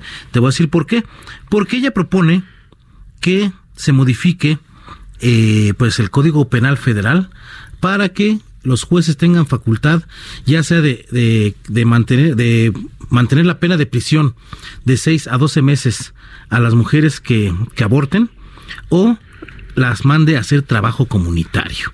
Desde Morena está esa desde Morena, desde Morena, que a nadie tiene que espantar o no tendría que espantar este tipo de propuestas, pero lo, sobresaliente es que viene del partido que asume eh, la interrupción legal del embarazo como una de sus banderas o que asumía, porque te recordarás en tiempos de Marcelo Ebrard siendo jefe de gobierno, fue cuando se pudo legislar en la Ciudad de México el derecho de las mujeres a la interrupción legal del embarazo para que obviamente sus vidas no corrieran eh, peligro en estos en estas clínicas clandestinas y pues eh, se legisló en la Ciudad de México y ahora pues eh, no se toca el tema de despenalizar el aborto, sino esta, esta mujer, que es la diputada Janet Telles, eh, pues lanza esta, esta iniciativa en donde pretende que se les imponga trabajo comunitario a las mujeres que decidan abortar.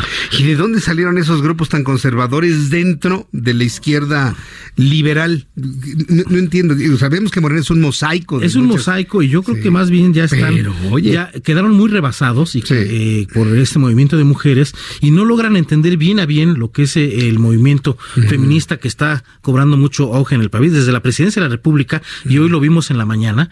Eh, el presidente está empecinado en que no se le opaque su agenda o que no sea él quien imponga la agenda mediática. El primer día, acuérdate, los primeros días de esta, de esta convocatoria, él calificó de oportunistas, conservadoras, eh, que eran de la derecha, la que estaba detrás de este, de este movimiento. Como no pudieron revertir eh, pues esta, esta tendencia hacia, hacia el apoyo al paro, eh, lanzaron también una campaña por ahí en redes sociales para, para para que no, no se sumaran las mujeres. Sí, la perdieron. Y hoy lo que hace el presidente de la República en la mañana, y pues ya lo, hemos reportado aquí en el, Heraldo Radio y Heraldo Televisión, eh, es que el 9 de marzo, que es el paro, López Obrador inicia la venta de los cachitos de la rifa del avión, que no es un avión.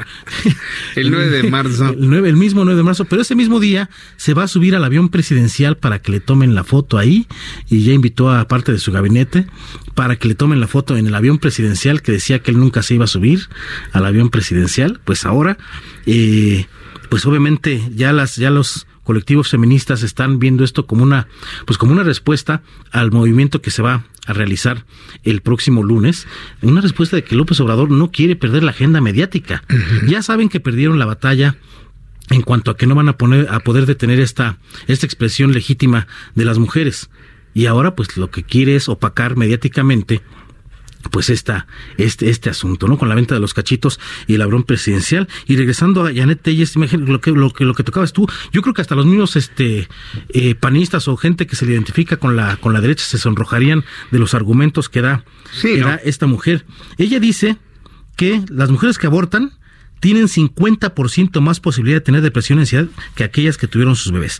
Las madres que han abortado tienen 155 veces más riesgo de un suicidio y 81 veces más riesgo de sufrir alguna enfermedad mental. Y dichas mujeres, también dice, tienen 220 veces más riesgo de consumir marihuana y 110 veces más de consumir alcohol. ¿Y de dónde sacó esos datos? Ella, ella cita en su iniciativa eh, varios estudios de diversos especialistas, que así les llama, en donde pues saca, saca esto. O sea, son este, pues tienen este, trastornos mentales y se vuelven viciosas, prácticamente es lo que dice. Me, llama la atención cómo, lo plantea, ¿no? Porque si alguna vez, hace algunos años hicimos algunas entrevistas sobre los impactos emocionales del aborto. No hay mujer que aborte una o dos veces o que lo utilice como método de, anticoncepción, de ninguna manera. Eh, los impactos emocionales sí son evidentes, sí hay cuadros de una depresión muy importante en algunas mujeres, pero ya los datos, así como los da en porcentajes, verdaderamente me sorprenden, ¿eh, Ray? Así es, y ella dice también que, que se deben aumentar a, las penas para las personas, para los terceros que intervengan en, un, en una interrupción del embarazo, estamos hablando también de médicos incluso, eh, aunque sea consentido, dice que deben de pensar muy bien que la ley protege la vida del ser humano desde que éste se encuentra desarrollándose en el seno materno y que cualquier intento de privarlo de la misma con o sin el consentimiento de la mujer embarazada será sancionado no con una pena benevolente como la que hasta hoy en día se encuentra vigente, sino con una sanción ejemplar que sin duda lo lleva a ser privado de su libertad por violentar una vida humana. Es lo que te digo, hasta la misma ultraderecha se sonrojaría de ver estas propuestas de, esta, extremo. de esta legisladora, es muy extremo. Pero trato de entender por dónde va lo que quiere la legisladora, en cuidar la integridad de la mujer. Pero ¿para qué la pones el trabajo comunitario? Están sacando una vena, vena autoritaria, una vena pues de derecha. acuérdate que también fue conservador. la, claro, los conservadores están mostrando ellos ante este movimiento que no entienden lo que es el feminismo y quieren quedar bien, pero lo hacen desde, desde una posición conservadora. Desde una posición conservadora que los exhibe eh, a ellos tal cual, en lugar de, de, de, estar sumando a esta, a este movimiento de mujeres, que lo que hay que sumar es a que se acabe la impunidad. Porque el gran meollo del asunto es la impunidad que prevalece en asesinatos de mujeres, en acoso y también en asesinatos de, varones. Pero la impunidad es, es, el, es el asunto que hay que combatir. Pero la izquierda, esta izquierda, o no, ya no sé cómo calificarla, que quiere quedar bien, pues solamente se exhibe con, esta, con este tipo de iniciativas y propuestas que afortunadamente la bancada que, que lidera Mario Delgado dijo no espérense. Pero es como esas iniciativas, también recordarlas la de UNAM, que querían que, eh, voto universal para la elección del, rector, lo, que lo que implicaba que pues el legislativo tuviera injerencia en una universidad en la Universidad Autónoma Nacional Autónoma de México. Entonces son este tipo de iniciativas que, que a veces parece dar la impresión de que a ver si pegan. Sí, que a ver si surgen de la profunda ignorancia de cómo funcionan las cosas también. Así es, pero los muestran a ellos en su vena de querer abarcar todos los ámbitos y todos los espacios de la vida pública del país, lo cual pues es, es de verdad hasta pues hasta riesgoso para ellos mismos como, como movimiento, como movimiento de regeneración nacional, es riesgoso para ellos. Verlos cómo están ellos por ese tipo de, de actitudes, cómo están metidos en un lío. Ahorita ya más o menos se arregló con la, con el fallo del Tribunal Electoral del Poder Judicial para que sea Alfonso Ramírez Cuellar el presidente del partido. Pero antes de ese fallo, recuerda cómo estaban, ¿eh? Queriendo ellos abarcar todo lo que era Morena y estaban en uno de unas eh, pues unas verdaderas carnicerías dentro del partido. Entonces yo creo que eso lo están llevando a la vida pública y es un riesgo para incluso para la misma salud del partido en el poder. ¿Sabes con qué me dejas pensando, Ray? Ahora que mencionabas lo de la mañanera, de que López Obrador eh, anuncia subirse al avión presidencial. Imagínate qué grado de desesperación debe tener que es capaz de renunciar a sus más profundas convicciones de no subirse a un avión y ahora dice sí subirse para traer las cámaras y de esta manera acabar con un movimiento feminista. Yo creo que lo que gane va a depender de los medios de comunicación y nos pone a nosotros, a los medios de comunicación, un predicamento tremendo. Así es lo que Darle atención a López Obrador para quedar bien con él o que no se vaya a enojar y a apapacharlo o estar del lado de las mujeres y atender el movimiento el próximo lunes. Es, que él está acostumbrado a imponer la agenda la agenda pública y mediática. No va a ser siempre. ¿eh? No, no va a ser siempre. Tiene que acostumbrarse también el presidente por, porque así es la democracia y así son los, los, países que, que gozan de buena, de buena salud democrática, pues de que la agenda no la impone siempre el presidente. La realidad es más fuerte que cualquier político, que cualquier partido, que cualquier organización, y la realidad impone muchas veces la agenda. Y no solo eso, te doy otro dato más. Lo que va a hacer también el presidente López Obrador, lo que dijo en la mañana, es que se van a abrir van a abrir las puertas del avión presidencial para las visitas públicas. Sí. Entonces, va a ser algo así como cuando abrieron los pinos. Pero tú no eh, puedes abrir algo que no es tuyo, ¿eh? Entonces, ¿quién, quién sabe si la empresa Boeing lo permita, ¿eh? Los anuncios ahí están. De lengua me como un taco. Los anuncios ahí están. Y bueno, es, es esta, pues este afán de ganar, ganar este, la, agenda, ¿eh? agenda, pública. Está desesperado. vamos a ver qué, vamos a ver ocurre el lunes. Está interesantísimo eso y la verdad sí, estas, estas señales son preocupantes viniendo de, desde donde viene. El partido que tiene una bandera de, de estas, estas libertades, que el aborto puede ser discutible o no, pero del partido que dice estar en pro del derecho de la mujer a interrumpir el embarazo, sí, sí debe de prender las alarmas.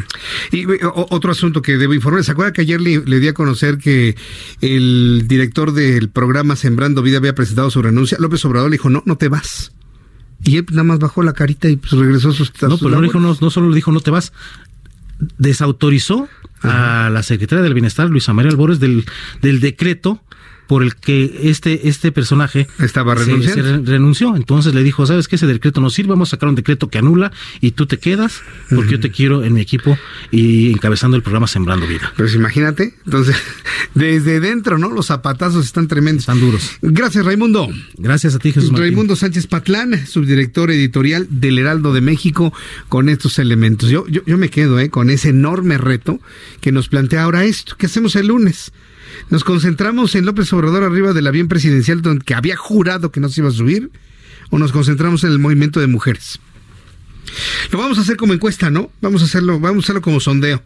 Sí, porque yo en lo personal soy de la idea de atender el asunto de la, de la, manifestación de mujeres, el paro, el paro nacional de mujeres, en las expresiones que sean. Ya sea marchando, ya sea en una, en, en, una parada, este, en una manifestación, vaya, hasta en una pinta si usted quiere, o simple y sencillamente la ausencia de ellas y las reacciones internacionales. Yo voy más a eso, a estar haciendo el caldo gordo de lo del avión y que el cachito y que la foto y demás. Pero para poder hacer esto, debemos tener una sangre fría, y se lo voy a decir, ¿eh? Una sangre fría que yo por lo menos sí la pude tener hace en el año 2005. Ignorar, ignorar lo que tengamos que ignorar, ¿eh? Y si consideramos que el avión presidencial es verdaderamente un asunto inútil, pues no lo cubramos, colegas. Digo, perdón, pero no lo cubramos, colegas. Esa es la única forma en la que, pues, quien deba tomar decisiones se va a enfocar a lo verdaderamente importante. Nosotros hacemos el mismo daño al estarle cubriendo sus ocurrencias al presidente. Queremos ayudar al presidente de la República, ignoremos lo que no valga la pena, ¿eh? y con eso le vamos a estar mandando una señal muy clara. Quien debe marcar la agenda somos los medios de comunicación al poder detectar toda la información importante para una sociedad. Así que yo soy de la idea de convocar a que todos prestemos toda absolutamente la atención en el movimiento de mujeres del próximo lunes 9 de marzo. Un día sin mujeres. El 9 nadie se mueve, como se ha llamado, ¿no? Y en todas sus expresiones, ¿eh? Inclusive las que van a salir a la calle, las que no van a salir, las que van a ir, las que no van a ir. Todas las expresiones del próximo domingo y del próximo lunes son las que debemos atender, las que debemos promover, las que debemos tomar en cuenta, como siempre. Bueno, son las 7.22, es mi sugerencia, ¿eh? Son las 7.22 hora del centro de la República Mexicana. Bien, vamos a continuar con la información aquí en el Heraldo Radio. Bueno, pues ya del coronavirus, pues ya lo agotamos, ¿no? Ya agotamos el tema, sí se habló de las repercusiones económicas. Voy a hablar con Juan Musi un poquito más adelante para que nos diga los efectos económico-financieros del COVID. 19 y de qué manera busca, pues México, dice Arturo, Arturo Herrera, que buscan de alguna manera mitigarlo. No sé cómo lo van a hacer, pero él prometió que eso iba a suceder. Hoy Juan de Dios Vargas, quien es el presidente de la Coparmex, eh, señaló de manera muy clara, muy puntual, que México no vive un problema financiero por coronavirus. Vive un estancamiento económico desde que llegó la presente administración. Eso me lo dijo en entrevista. Tienes el insert del número 26. Te voy a presentar lo que me dijo Juan de Dios Vargas de Coparmex, hace que nada. Esto no es, se trata de un problema financiero generado por una emergencia de salud internacional, sino que se trata de un estancamiento que México ya viene sufriendo en el último año. Venimos de un estancamiento económico, de una falta de crecimiento, y lo que podemos prever es que este estancamiento podría extenderse de no controlarse este brote eh, pronto o si hay manifestaciones de un mayor contacto en México, como también lo estamos viendo a lo largo del mundo. Podríamos tener un escenario de mayor estancamiento a lo largo de los siguientes meses. Este tema del coronavirus puede ser tomado como un pretexto y quizá lo que eh, pudiera darse, inclusive si no se controla esto de la manera correcta, pues es un escenario de mayor estancamiento de la necesidad de destinar recursos públicos, que haya presión presupuestal para atender esta epidemia, eh, que tiene que haber una reacción por parte del gobierno federal para poder hacerlo y también pues seguramente sufriríamos los efectos de un alentamiento en el ciclo económico mundial eh, y empresas particularmente como la turística serían de las más afectadas. Rápidamente informarle que ya el, número de personas transmitidas con el virus eh, COVID-19 está cerca de llegar a la barrera de los 100.000. Estamos a punto de llegar a los 100.000 contagiados en todo el mundo. Se estima que no, hay 92.800 pacientes con coronavirus. Argentina ya reporta su primer caso el día de hoy, al igual que muchos países. Se trata de un hombre de 43 años que había viajado a Italia. Actualmente se encuentra bajo observación. España, la cifra ha incrementado a 160 casos, además de que se confirmó un paciente fallecido el 13 de febrero en aquel país por COVID-19. Irán, por su parte, se convierte en el segundo país con más muertos por COVID, 77 casos de personas fallecidas. La polémica se desató porque el líder supremo de aquella nación aseguró que esa calamidad no es la gran cosa, pues han ocurrido más grandes en el pasado. Le repito, el nombre del país es Irán, no se va a ir con la finta, ¿eh? Sí.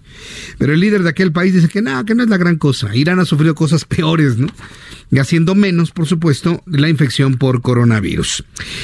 Eh, vamos a la información que tiene que ver con la política y lo que ha sucedido al interior del Movimiento de Regeneración Nacional el día de hoy. Durante la tarde de este martes, senadores del Movimiento de Regeneración Nacional cerraron filas con el presidente de ese partido, Alfonso Ramírez Cuellar. Con lo que vimos el día de hoy, el espaldarazo que recibió de la Jucopo, específicamente del senador eh, Ricardo Monreal, pues prácticamente se acabó la era Jacob Polemski. Ella queda como secretaria general del partido, pero como presidenta en esta dualidad que estaba ejerciendo, pues se acabó. Durante la tarde de este martes, entonces los senadores de Morena han cerrado filas en torno al presidente de ese partido, Alfonso Ramírez Cuellar. En un encuentro privado, el líder partidista recibió opiniones de cada senador integrante de la bancada, además del respaldo para reconciliar al partido tras la división que dejó la renovación de la dirigencia nacional. El encuentro tuvo una duración de dos horas y se llevó a cabo en privado en el Senado de la República, pero se difundieron las fotografías. Muy feliz Alfonso Ramírez Cuella recibiendo el apoyo de un Ricardo Monreal junto con la presidenta del Senado de la República, Mónica Fernández.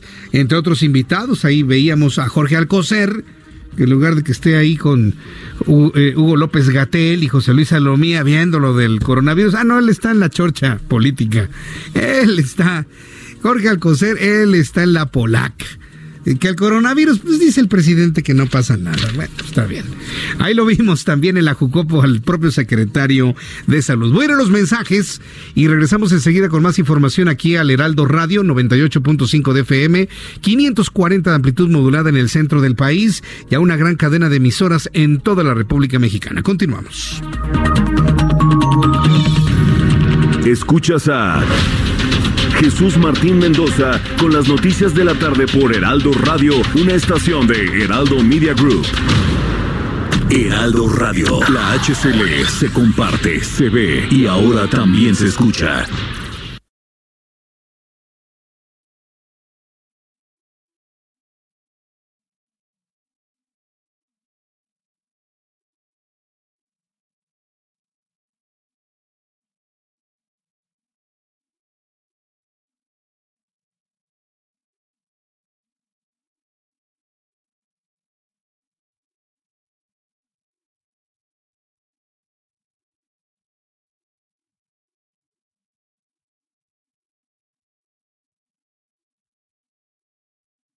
Heraldo Radio. Escucha las noticias de la tarde con Jesús Martín Mendoza. Regresamos.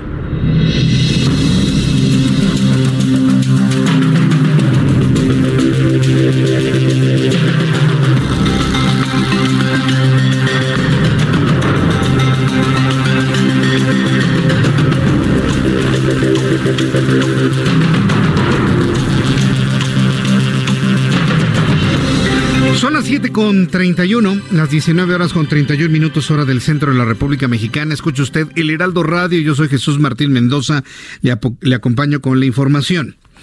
Como lo escuchamos en el análisis de mi compañero y amigo Raimundo Sánchez Patlán, el presidente de este país, usted sabe quién es, eh, ha decidido tratar de opacar el movimiento feminista del próximo lunes 9 de marzo, anunciando la venta de cachitos para su sorteo de 20 millones de pesos a quien gane en el número por, serie eh, del avión presidencial y además prometió subirse al avión presidencial, el mismo avión que prometió no subirse nunca.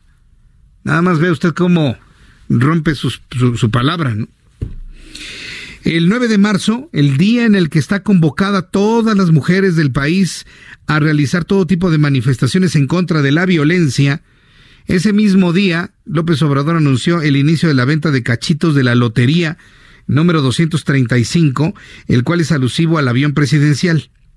En total son 100 premios de 20 millones cada uno y el sorteo será el 15 de septiembre. Ernesto Prieto, director general de la Lotería Nacional, informó que los números van a ir desde 7 ceros al de 5 millones 999 mil. Hasta ahí se acabó. ¿Para qué le digo más? Yo soy de la idea de este asunto ignorarlo el próximo lunes. cubrirlo como de interiores, pero pues nada más. Otro asunto que busca opacar el movimiento de mujeres del Día Internacional de la Mujer del domingo 8. El domingo 8 de marzo es el Día Internacional de la Mujer. Ah, bueno, pues ese día se va a hacer una subasta, una subasta de autos de lujo en la residencia oficial de Los Pinos. Algún día volverá a ser la casa de algún presidente de la República. De eso no me queda la menor duda. Llegará alguien que reconstruya todo lo destruido. Pero bueno, eso es harina de otro costal. Ricardo Rodríguez, director del Instituto para Devolver al Pueblo lo Robado, este nombre tan pueril. Ricardo Rodríguez, director del Servicio de Administración y Enajenación de Bienes de la Secretaría de Hacienda, ya ese es un nombre mucho más formal, anunció que el próximo 8 de marzo, domingo, el Día Internacional de la Mujer, se va a realizar en Los Pinos la octava subasta con sentido social o la primera de este 2020 en la que se van a ofertar autos de lujo, joyas, inmuebles incautados al crimen organizado, los cuales suman un valor de 66.5 millones de pesos. Entre los vehículos a subastar destacan autos de la gama alta de BMW, Mercedes-Benz, Mini Cooper, Corvette, también diversas joyas entre las cuales hay tres Rolex, una serie de joyas de 14 y 18 quilates en oro blanco y oro amarillo con incrustaciones de diamantes, detalló el director del Servicio de Administración y Enajenación de Bienes de la Secretaría de Hacienda. No compre joyas, traen mala vibra. Este es un argumento tipo tipo López Obrador, ¿eh? Dicen que si usted se compra una joya este, incautada o robada, o, trae, las malas vibras de quien las trajo y se puede llevar usted su mala suerte, ¿eh? Yo nomás le digo lo que me dicen, lo que me platican. Allá usted si quiere el Rolex y de repente, pues no sentirse muy bien. Yo creo que estas cosas no se deben hacer, hombre. Den chance. Den chance, señores del gobierno, a que se den las manifestaciones de mujeres el próximo domingo 8 y el lunes 9 Den chance, apóyenlas. López Obrador tiene en las manos la posibilidad de apoyar todas las manifestaciones femeninas y ha decidido echarse en contra más de la mitad de la población en este país, hasta las que votaron por él es sorprendente, verdaderamente increíble. Otro asunto que ya adelantábamos con Raimundo Sánchez Patlán es que Javier May, el coordinador del programa federal Sembrando Vida, se queda en su cargo. El presidente no le aceptó la renuncia. Ayer le leí la carta y dice el presidente, no, no te vas. Así lo afirmó López Obrador, presidente de México, quien rechazó la renuncia de Javier May, quien es el coordinador del programa federal Sembrando Vida. Comentó que el motivo principal de May fue que se emitió un decreto el 28 de febrero donde le quitaban atribuciones de operación en el programa, a lo que agregó que este mismo será revertido debido a que se emitió sin ser consultado. Entonces, palo a su secretaria, a su secretaria de Bienestar. Palo, así, palazo. Te quito tu decreto y tú me dejas a May porque quiero trabajar con él. A ver si la que no renuncia va a ser la propia secretaria Albores, ¿eh? la secretaria del Bienestar podría ella ser la próxima que renuncie porque va, o se va a aguantar el palo mediático que le dieron. Va para atrás lo que tú hayas determinado. No me consultaste. Se queda Javier May. Ándale. Asimismo aseguró que es normal que existan este tipo de diferencias y con... No, no, presidente, no, espéreme. Que el secretario de Estado no le avisa al presidente lo que va a hacer. No, no, no, eso no es normal. Perdóneme. Tampoco voy a leer así nada más de seguidito las cosas que se dicen. No, eso no es normal. En ninguna administración ha pasado, en ninguna, ¿eh? en ninguna. Dice él que es normal que existan estas diferencias y comentó que parte de su trabajo es la conciliación dentro y fuera de su gabinete, pero aquí no hubo conciliación, aquí hubo palo. Tu decreto se va a la basura y se queda Javier May conmigo. ¿Cómo ves? Ahí no hubo ninguna conciliación, por favor, en absoluto. Y derivado de un elevado número de zonas arqueológicas, así como de problemas en el subsuelo, el tren Maya regresará a su trayecto, a su trazo original al trazo original. Y es que durante el mes de, mes de junio pasado, el mes de junio pasado, el tren Maya regresará a su trayecto original. En el mes de junio pasado se había informado que este proyecto tendría una disminución de 55 kilómetros, así como un ahorro de 5.500 millones de pesos se dieron cuenta que en el nuevo trazo pues afectaban uno que otra zona arqueológica del país. Acuérdense que en todo el país te escarba y saca pirámides. O sea, te escarba y ya le salió la calzada, ya le salió la pared, ya le salió el bracito de una figurilla. Le sale todo aquí en toda la República Mexicana, así que no nos sorprendamos. El caso es que ante la posibilidad de afectar de manera grave el patrimonio histórico eh, precolombino, el trazo será el original. Alejandro Varela, director jurídico del Fonatur, indicó en entrevista para nuestro programa de noticias la tarde del día de hoy que del total del proyecto solo 3% del trayecto completo presenta una suspensión de actividades, en concreto al tramo que involucra a la comunidad de Calakmul. Así lo dijo el propio Alejandro Varela.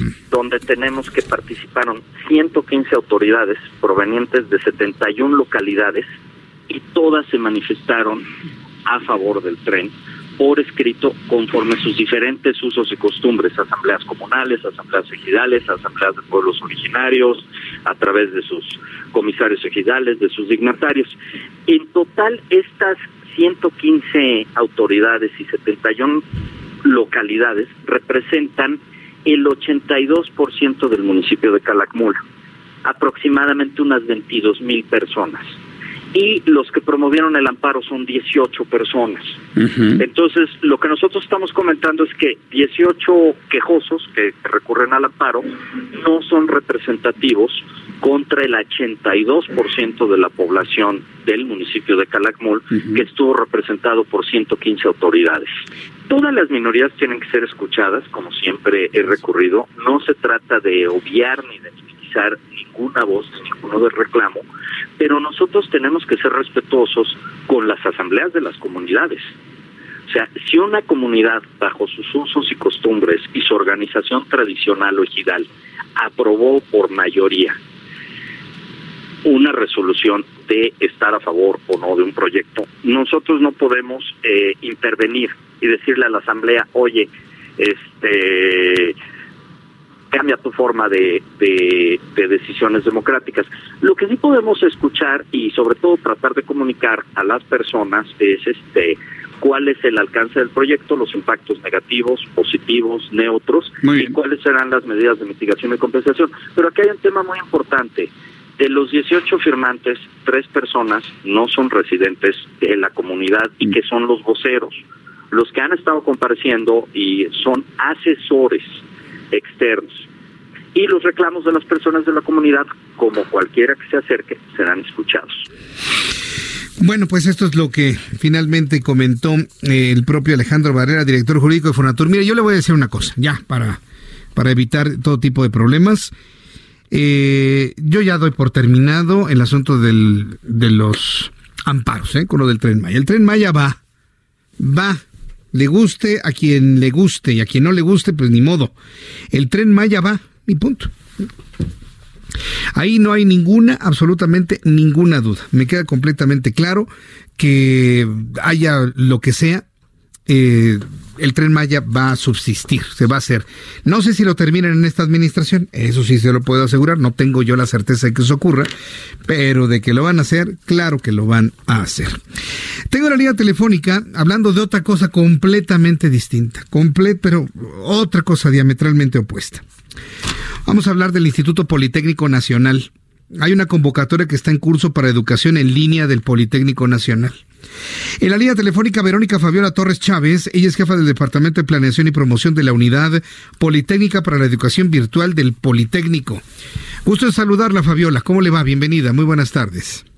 Hola, buenas noches, Jesús. ¿Cómo estás? Buenas noches. Gracias por tomar la llamada telefónica. ¿Esta es la primera experiencia del Politécnico para tener educación a distancia? Y no, ya tenemos algunos años de estar eh, eh, con este, este tipo de sistema, que es el polivirtual que es del Instituto Politécnico Nacional y este sistema es el que eh, lleva toda la parte de educación a distancia. Correcto. ¿Cuáles son las carreras que se van a poder estudiar a través de este mecanismo? Actualmente contamos con dos tipos de bachilleratos, el bachillerato general polivirtual y el bachillerato tecnológico bivalente a distancia, y contamos con 15 especialidades técnicas de este tipo de bachillerato, entre las cuales se encuentra administración, administración de recursos humanos, construcción, informática, mercadotecnia, entre otras. Y de la parte de nivel eh, superior contamos con nueve licenciaturas actualmente en esta modalidad, eh, como son arquivonomía, comercio internacional, contaduría y finanzas públicas, relaciones comerciales. Eh, toda la oferta que contamos actualmente la pueden consultar en www.polivirtual.ipn.mx. A ver, es www.polivirtual polivirtual, ¿verdad? Polivirtual. Polivirtual. Muy bien, punto IEPN, punto MX. Muy bien. Así es. Eh, entonces, ¿es complejo el inscribirse o se tuvo que haber tenido una experiencia previa presencial para poder tener esta posibilidad? ¿Cómo es esto? Bueno, este proceso de admisión está dirigido a las personas que deseen eh, completar sus estudios de bachillerato o licenciatura. Y en este sistema lo que es muy indispensable para los aspirantes es que puedan tener un acceso a una computadora, un internet estable o bien un dispositivo móvil, eh, internet y cumplir con el proceso de admisión que tenemos como Instituto Politécnico Nacional, eh, que consta de diferentes etapas como es la del registro, que termina el 31 de marzo, y de ahí vienen varias, varios momentos en este proceso de admisión. Es muy importante comentar que esta modalidad no es, o sea, no es de menos calidad que la presencial. Eh, al contrario, creo que el instituto se caracteriza por, por esta calidad que tiene sus programas. Y en el polivirtual no es la excepción. Contamos eh, es por ello que, que, tenemos un examen de ingreso al, al polivirtual o en este caso al instituto y a partir de eso también tienen un curso propedéutico que los habilita para poder ingresar a esta plataforma, que es donde van a estar llevando todas sus materias. Muy bien. Pues yo quiero agradecerle mucho, eh, Verónica Fabiola Torres Chávez, el que me haya tomado la llamada telefónica. Vamos a entrar entonces a www.polivirtual.ipn.mx para conocer más de este mecanismo. Yo le agradezco mucho el que me haya tomado la llamada telefónica el día de hoy, Verónica. Así es, muchas gracias. Recordarles que tenemos hasta el 31 de marzo para poder inscribirse en cualquiera de las opciones educativas y les reitero la página www.polivirtual.ipn.mx. Eh, ahí encontrarán toda la información necesaria para que puedan eh, conocer nuestras, nuestra oferta educativa. Correcto, muchas gracias. Que le vaya muy bien, muchas licenciada. Gracias. Hasta luego. Hemos hablado con el Instituto Politécnico Nacional con esta opción de educación a distancia. Cuando faltan 15 minutos, para que sean las 8 de la noche. Me da mucho gusto saludar aquí en el estudio a Maite López. Ella es integrante de la Asociación de Mujeres Vimor, un grupo que busca la ayuda a madres de familia que atraviesan situaciones de violencia por parte de sus parejas. Maite López, bienvenida. Gracias por estar aquí con nosotros. Gracias. Gracias por ¿Cuándo nace esta Asociación de Mujeres Vimor? Esta asociación, que más bien es una red de apoyo, un movimiento, surge hace un año a partir de que me empiezan a buscar muchas mujeres, porque mi caso se hizo público, yo sufrí la sustracción de mis hijos a manos de su padre, mi expareja, que es un senador de la República actual por Movimiento Ciudadano, por el estado de Chiapas. Y entonces, bueno, el caso se hace público, muy sonado, y me empiezan a buscar muchas mujeres. Sí, lo recuerdo. para que las, las apoye y las aconseje. Ahí conozco otras mamás y nos juntamos 10 mujeres para crear esta red de apoyo, darles contención, que se sientan escuchadas, comprendidas y puedan enfrentar esto que nos une, desafortunadamente este dolor de no tener a nuestros hijos en nuestras vidas y puedan superarlo y enfrentarlo, ¿no? Bueno, superarlo es un poco complicado al no estar nuestros hijos con nosotros, ¿no? Pero el sobrellevarlo y entender el proceso que están viviendo. Desde su punto de vista, ¿por qué las relaciones de pareja llegan a momentos tan intensos, tan dramáticos, tan dolorosos, a ese tipo de rompimientos? Porque bueno, se ha hablado mucho del problema de la, de la descomposición social, los intereses o intentos que hay desde dentro y desde fuera de México de fracturar a la familia como tal. Y, en función de su experiencia y de lo que ha conocido de otras mujeres, desde su punto de vista, ¿dónde está la génesis de, de rupturas tan, tan dolorosas como estas?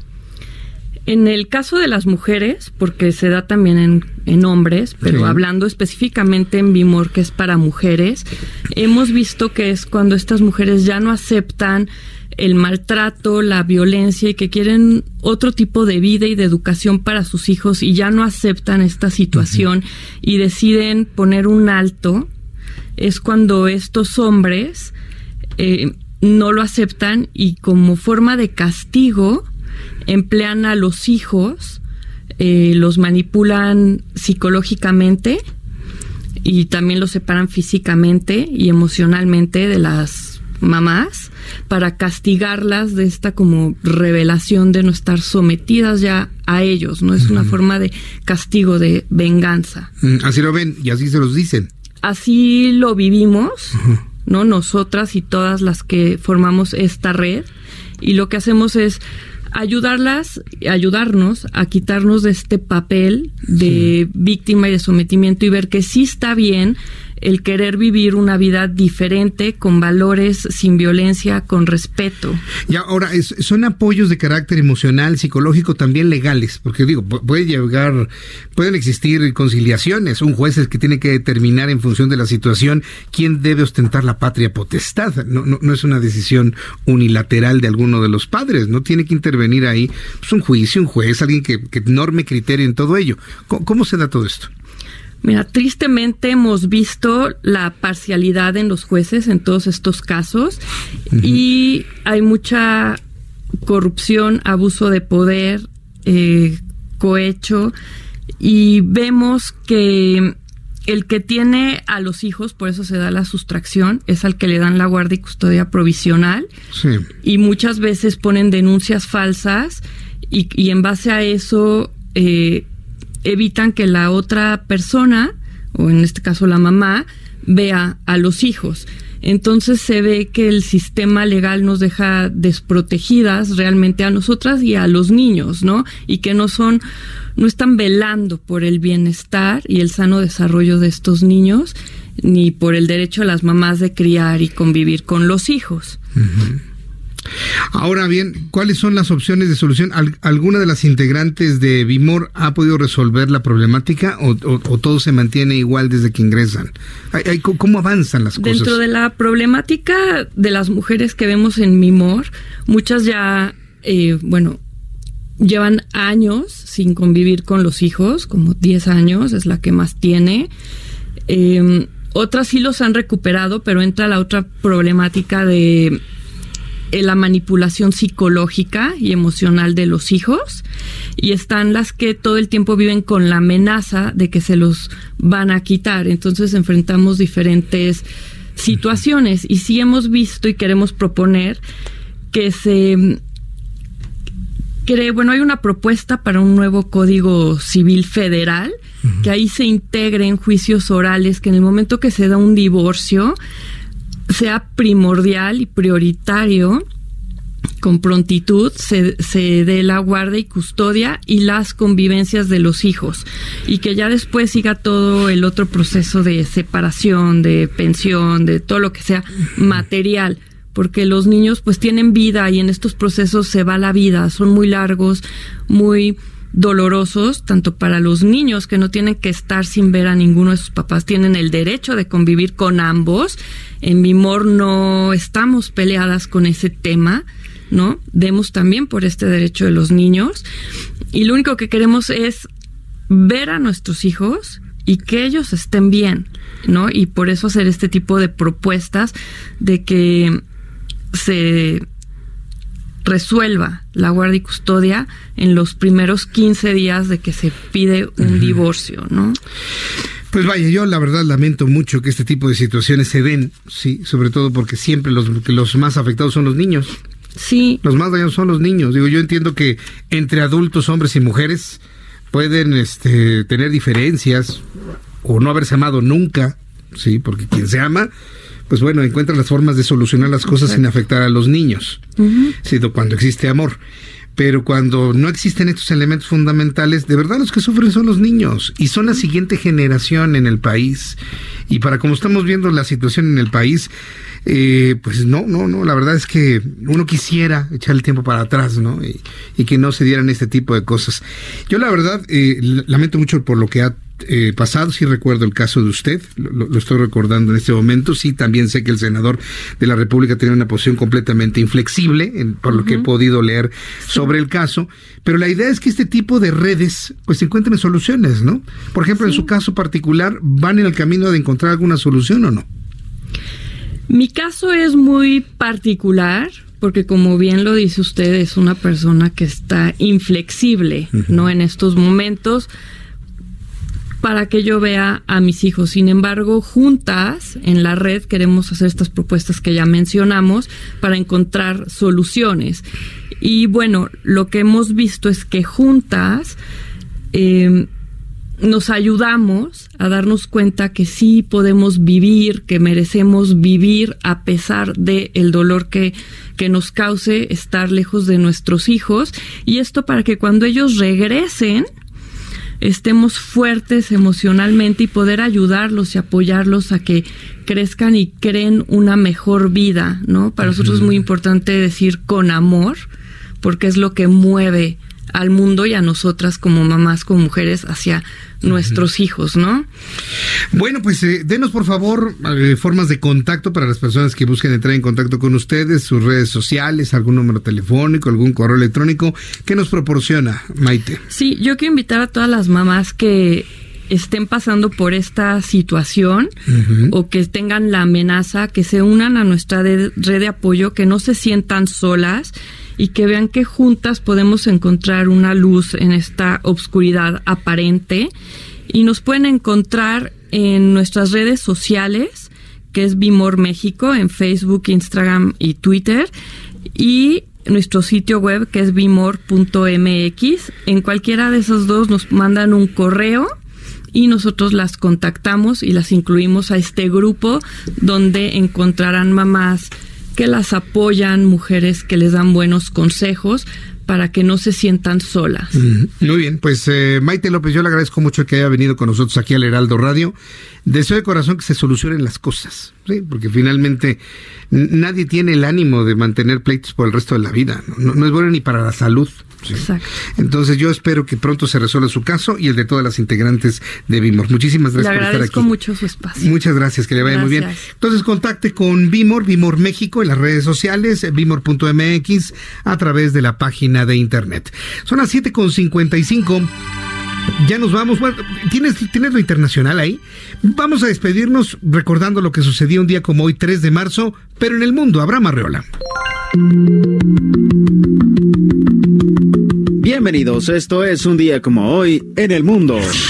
1845. Florida se convierte en el estado número 27 de los Estados Unidos. 1882. Nació Carlo Ponzi, criminal italiano, el segundo hombre del que se tiene registro de utilizar las dichosas estructuras piramidales para estafar. Ay, comadre, esta flor de la abundancia sí es la buena, pura gente honesta y de veras yo se la recomiendo. Pues Carlos Ponzi fue quien lo implementó. En su momento se llamó el esquema Ponzi. 1915. En Estados Unidos se crea el NACA, National Advisory Committee for Aeronautics. Se trata de la organización predecesora de la Agencia Espacial Estadounidense, NASA. 1969. En Estados Unidos, Sirhan Bishara admite ante un tribunal de Los Ángeles que él asesinó a Robert F. Kennedy. Este es un día como hoy en el mundo. Muchas gracias, Abraham Arriola. Gracias por la información y nos ayudas a recordar lo que sucedía un día como hoy, 3 de marzo. Ya nos vamos. Muchas gracias por haberme acompañado en este programa de noticias. Lo dejo en compañía de Brenda Peña y de Manuel Zamacona a continuación en estas frecuencias en el Valle de México en el 98.5 de FM y 540 de amplitud modulada. Yo les espero mañana, 2 de la tarde, Heraldo Televisión, 6 de la tarde, Heraldo Radio por su atención. Gracias. Que la pasen ustedes muy bien. Hasta mañana y muy buenas noches. Esto fue Las Noticias de la Tarde con Jesús Martín Mendoza. Heraldo Radio. When you make decisions for your company, you look for the no-brainers. If you have a lot of mailing to do, stamps.com is the ultimate no-brainer. Use the Stamps.com mobile app to mail everything you need to keep your business running with up to 89% off USPS and UPS. Make the same no brainer decision as over 1 million other businesses with Stamps.com. Use code PROGRAM for a special offer. That's Stamps.com code PROGRAM.